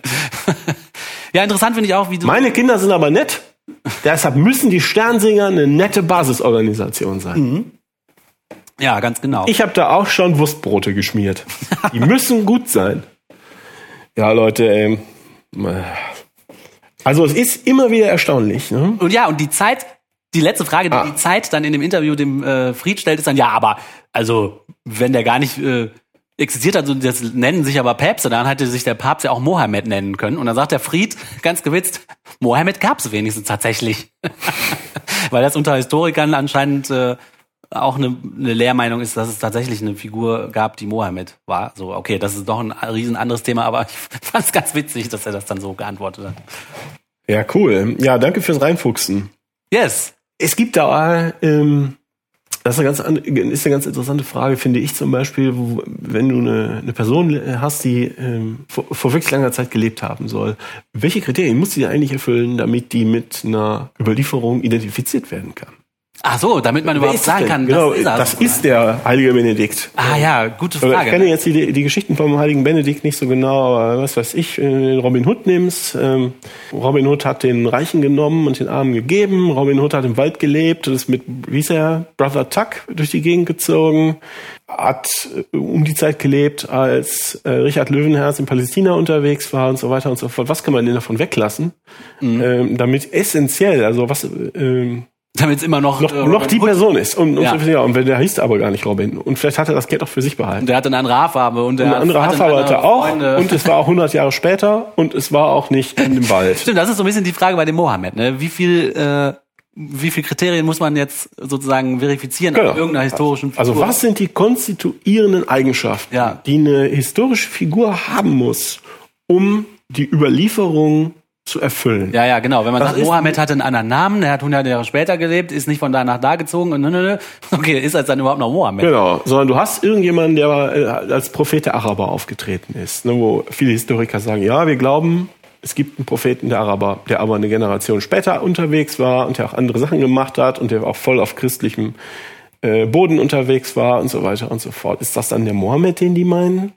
Wenn die Lebensgeschichte nicht stimmt? Tja, da müsste man sich auch nochmal. Oder auch Jesus oder Cäsar, ist ja egal. Ne? Wenn Cäsar, Ja, Cäsar hat, ist, hat in Germanien gewütet und den äh, Rubikon überschritten. Muss er denn dabei gesagt haben, die Würfel sind gefallen? Hat er den, gerade den Schritt über der Rubikon ist ein winziges Flüsschen. Ne? Da kannst du wirklich einen sehr großen Schritt drüber machen. Aber sagen wir mal, vom Prinzip geht es. Aber muss er das dann wirklich gesagt haben oder ist er sonst nicht mehr Cäsar? Tja, Oder auch was bleibt von Jesus übrig? Ja, klar, Jesus auch, klar. Genau es gibt Leute, die sagen, ja, irgendein Wanderprediger, der Joshua wird es schon gegeben haben, der irgendwann gesagt hatte, die, das Ende ist nah, das Ende ist nah. Hilfe, Hilfe, das Ende ist nah. Das kann schon, das kann schon sein. Was für konstituierende Eigenschaften muss denn, die man nicht mehr weglassen kann, weil sonst ist es nicht mehr die Entität. Muss denn so mhm. jemand haben? Sowas ist immer total schwierig, weil unglaublich viel verbrämte Desinformation da draußen ist. Es sind viele Leute, die nicht, sich nicht von den äh, Fakten leiten lassen, sondern die über Jahrhunderte an irgendwelchen Theorien zimmern und mit gefundenen, gefälschten oder eingebildeten Quellen argumentieren. Ähm, und dadurch, dass es Generation über Generation über Generation ist, ist, es, ist es sehr, sehr schwierig, das wieder wegzupellen. Ja und nein. Also diese Freundin, äh, von der ich, von der ich gerade erzählt habe, die äh, Geschichte studiert gerade, die hat gesagt, dass sie das eigentlich total toll findet, wie sachlich und auf reinen Fakten beruhend die Geschichtsprofessoren da arbeiten und die Lehrmeinung auch vertreten und sie sich immer wieder regelmäßig wundert, dass sie hört halt diese Geschichtsvorlesung zusammen mit Menschen, die Theologie studieren, von denen ist das wohl so ein Nebenfach. Und sie wundert sich da wohl regelmäßig, dass diese Religionsstudenten da sitzen und die Professoren sagen halt die ganze Zeit Fakten, die vorne und hinten nicht zu der Religion passen, die einfach alles widerlegen. Und die sitzen da halt und hören sich das alles an und dann gehen sie in die nächste Vorlesung und lernen das Gegenteil. Und äh, sie hat das Gefühl beschrieben, dass sie das eigentlich, ähm, dass sie eigentlich der Meinung ist, dass die Wissenschaftler da sehr ehrlich sind und auch keine Rücksicht auf so religiös gezimmerte Gefühle nehmen, sondern einfach sagen, ja, da gibt's keine ja, Quellen, den Typ gab's nicht, das, das gibt's nicht her. aber, so. aber jetzt erst. Ja. Seit einer Generation oder seit zwei. Ne? Und ähm, was ich meine, ist ja nicht, dass die Leute das nicht ehrlich betreiben, sondern was ich meine, ist, dass es verdammt schwierig, weil so viel jahrhundertelang Desinformation betrieben wird. Ja, ja. Und da musst du erstmal durchkommen. Insbesondere so Quellenkunde ist ja auch nicht immer ganz entweder hell oder dunkel, sondern es ist ja so, äh, das hat jemand abgeschrieben von jemandem, der es abgeschrieben hat und irgendwer kann es auch erfunden oder was eingefügt haben oder weggelassen. Oder mhm. ich meine, mir ist noch nie ein Mensch begegnet, der mir nicht gesagt hat, er ist rational und unvoreingenommen. Doch, mir schon. Immer alle. Echt? So, ja, naja gut, richtige Idioten nicht. Aber Religioten sind, behaupten nicht, sie seien unvoreingenommen. Aber viele Leute behaupten das von sich und das stimmt auch nicht immer. Ja, das stimmt. Also, du kannst schreiben, ich schreibe jetzt ein total neutrales Buch über den Benedikt, aber eigentlich tust du das nicht. Ja, ja, ja. Ja, ich muss ja auch selber sagen, mir gefällt das schon, rauszukriegen, dass es den nicht gab. Also das kann ich auch, äh, ja, das klingt, auch kaum klingt ziemlich, klingt ziemlich rational, das passt ins Bild. Ja, also, aber mir macht das halt auch Spaß, wenn ich dann rauskriege, haha, den gab's nicht, bäh, bäh, bäh. Weißt du, dann tendiere tendier ich schon dazu, diese Meinung besser zu finden, als wenn ich jetzt gelesen hätte, das gibt erdrückende Beweise, dass es den gab. Das, ja, da kann ich mich selber auch nicht fragen. Ja, aber dann wäre es unspektakulär. Du gehst ja erstmal davon aus, wenn alle behaupten, irgendwas ist so, dann ist das so. Du gehst im Alltag, sonst kannst du nie, morgens nie vor die Tür. Also, wenn man das nicht so denken würde, käme man nie vor die Tür. Ja. Und wenn man sich das halt in vielen religiösen Sachen, oder nee, sagen wir mal so, und das ist jetzt halt einer von denen, wo man zeigen kann, ziemlich sicher, der ist aber gar nicht echt. Ja. Das stimmt gar nicht, was alle sagen. Und ganz oft, es gibt ja noch unglaublich viele andere Heilige, von denen einige erfunden waren, der Drachentöter oder sowas, und von denen andere, die in der Eifel gelebt haben und dann ist ihnen ein Stein auf den Zeh gefallen und dann haben sie gesagt, was auch immer, so, dass so Volksheilige sind, oder, also, also Leute, die es offensichtlich gab. Das hat für uns nur keinerlei Konsequenz. Und hier ist jetzt halt mal einer, wo man es irgendwie schön zeigen kann. Das ja. kann ja eine Ausnahme sein.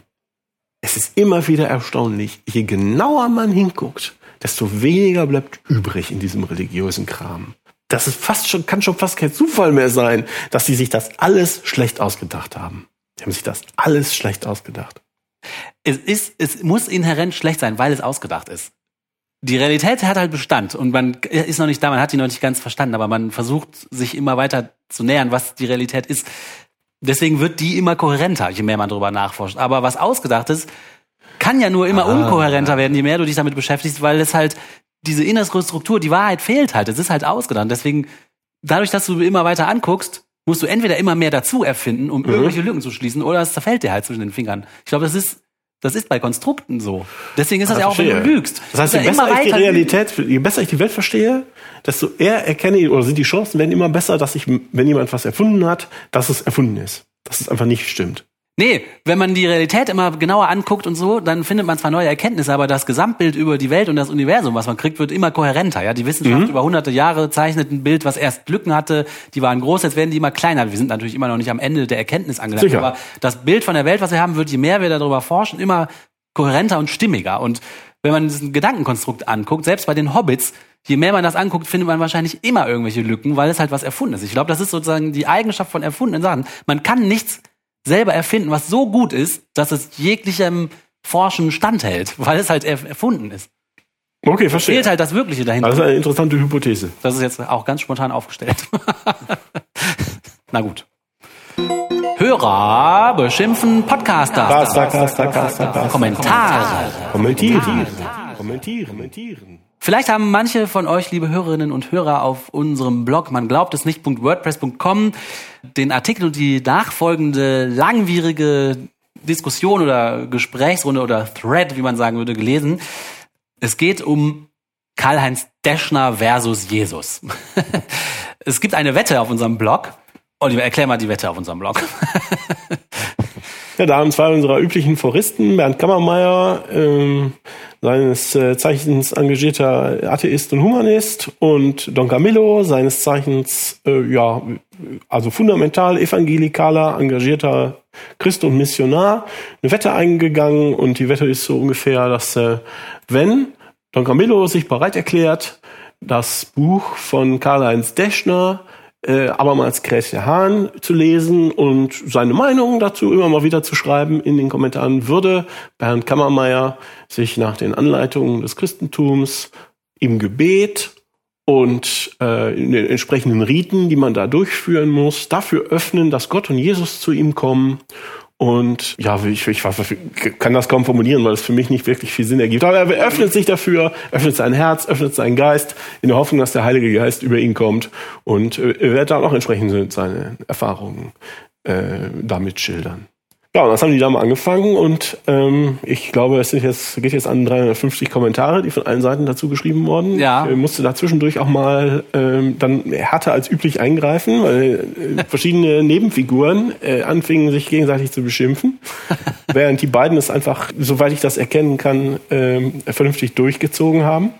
Ja, das ist eigentlich das, was da passiert ist. Ich glaube, es ist noch nicht, beide sind noch nicht fertig mit ihrer Reise. Also der eine ist, hat weder eingesehen und ist zum Religionsskeptiker oder Atheisten mutiert und der Bernd ist auch immer noch nicht. Ähm, der andere ist also auch nicht äh, morgens aufgewacht und hat gesagt, verdammt, es gibt keinen Gott außer Gott und äh, Mohammed ist sein Prophet oder irgendwas in der Art. Äh, ich halte die äh, Chancen auch für relativ gering. Aber äh, man kann das ja mit äh, Wohlwollen beobachten, was da passiert. Ja, man kann das live Ich mitverfolgen. finde, es ist eine lustige Aktion, das zu sagen und es ist offensichtlich, bietet es Stoff für, für ganz viele Leute, die auch immer mit ihrer Meinung dazu schreiben und da neue Facetten und Blickwinkel einbringen. Ja, ich finde es auch super. Es ist so richtig interaktiv und live. Das ist äh, besser als das Dschungelcamp. Anders. ja. Intellektuell. Aber sicher besser. Also äh, auf das. viele äh, Arten besser. wir beide sind ja auch, äh, bei dir weiß ich es gar nicht, aber wir sind bestimmt enorme Experten, was das Dschungelcamp angeht, oder? äh, ja, ist ja äh, klar. aber das könnte ja auf unseren anderen Blogs liegen. Ja, ja, genau. www.dschungelcamp. ähm, ja, na gut. Zu unserer letzten Podcast-Folge haben uns Kommentare auf WordPress erreicht. Luisa schreibt, Das ist aber fein, dass ihr pünktlich zu Weihnachten noch ne Folge rausgehauen habt, Till. Das mit den Amish stimmt so nicht. Die haben da doch dieses Rumspringen-Ritual, wo junge Leute sich in der realen Welt austoben dürfen und dann entscheiden, ob sie volles Mitglied im Amish-Club werden wollen. Ist also nicht so, wie auf der einsamen Insel. Ja, okay, danke für den Hinweis, Luisa. Das wusste ich gar nicht. Aber das ist natürlich tatsächlich was anderes, wenn die einem wenigstens so ein bisschen mal die Möglichkeit eröffnen, die Nase in die echte Welt zu stecken. Ne? Wir hatten darüber geredet, dass dieser Missionar sich mit seinem Boot der Insel genähert hat, auf der ein Volk wohnte, die alleine gelassen werden wollen. Und die haben dann gedroht, ihn zu sch- erschießen und ihn letztendlich auch erschossen. Und wir haben uns die Frage gestellt, wie geil ist das eigentlich für Kinder, wenn die in so einer Gesellschaft aufwachsen, wo die praktisch eigentlich immer lernen, die anderen sind der Feind. Und da hatte ich als Beispiel genommen, ja, das ist bei den Amish ja auch so. Wenn man so erzogen wird, kommt man da halt noch kaum noch raus. Ja, die Frage ist, ob du als 18-Jähriger noch eine Wahl hast, ne? wenn du schon gehirngewaschen bist. So, du darfst jetzt zum, du darfst zum Teufel gehen. Dann geh doch zum Teufel. Du wirst schon sehen, was du ihr da. Du wirst schon sehen, was davon hast, aber mach doch. Es gibt einen sehr lustigen Bowling-Film, wo ein Amish-Junge die echte Welt kennenlernt. Okay. Aber das ist ein anderes Thema. Dann schreibt Luisa weiter. Könntet ihr die Quellen, die ihr anbringt, verlinken? Oder ist das zu viel Arbeit? Wäre sehr hilfreich. Ja, das haben wir dann auch sofort angewendet, diese neue Technik. Wir Ja, werden machen wir jetzt. Quellen, die wir im Podcast zitieren, in der Beschreibung. Das haben wir immer mal wieder versucht und dann sein gelassen. Ähm, mag, merkt das an, wenn das fehlt. Finde ich auch gut. Genau, finde ich auch besser als ohne. Danke sehr. Martin112 schreibt, Hi, wieder mal eine gute Sendung. Ich denke, dass mit der Schwammigkeit des Begriffs Gott auch seine Widerlegung erschwert werden soll. Ja, ist ein guter Punkt. Wenn ich nicht genau definiere, wie mein Gott ist, kann ich immer sagen, ne, so ist mein Gott nicht, also die klassische Taktik der Wischiwaschi-Christen. Jo, er ist überzeugt. Würde ich auch zustimmen, auf jeden Fall. Also wir hatten da ja in dem Definitionssegment in der letzten Folge Schwierigkeiten, uns dem Begriff Gott zu nähern, weil keiner eigentlich sagen will, was es sein soll. Und ich glaube, was Martin 112 hier schreibt, das kann ich, äh, das, da stimme ich zu. Dann schreibt Lars noch, Wieder mal ein super Folge. Aber bitte mal darauf achten, nicht so ins Mikro zu atmen. Das hört sich sehr unangenehm an. es tut uns sehr leid. Wir werden weiter unsere Technik verfeinern und Nee, ist alles mir aber auch aufgefallen. Weißt du, wer das war?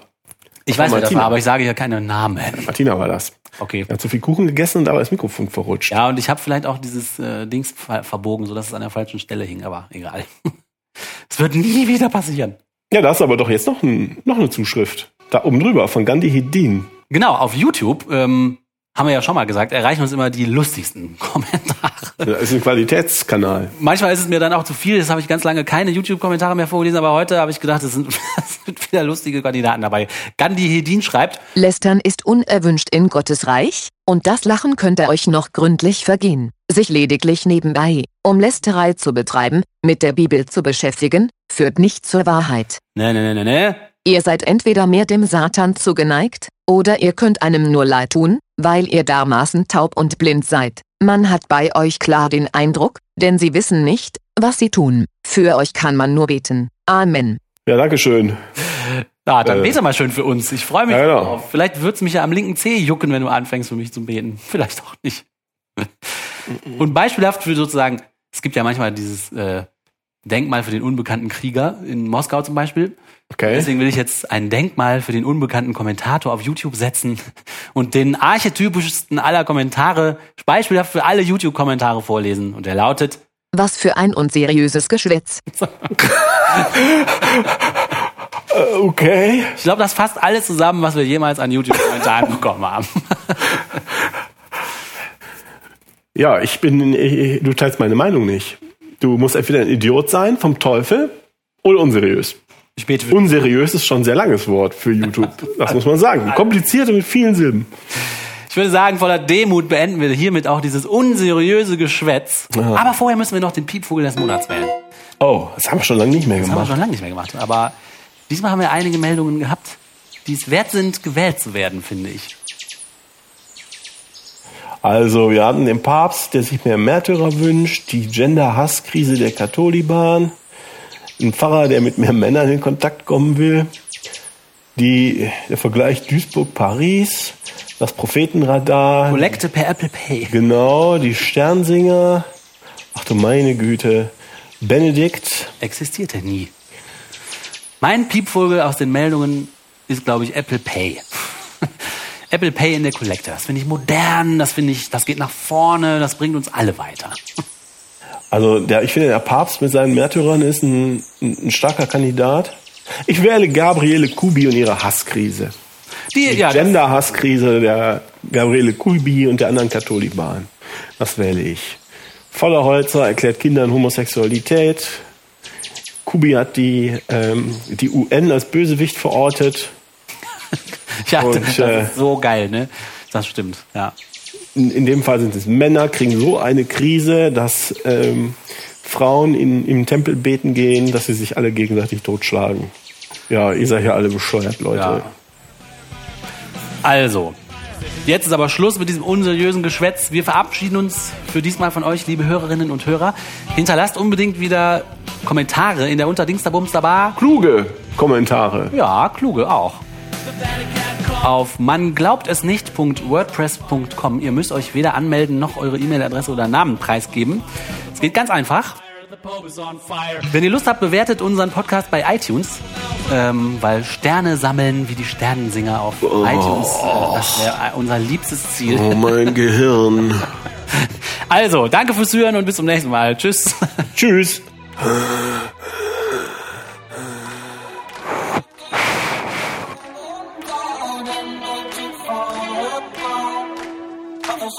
smoke a lot.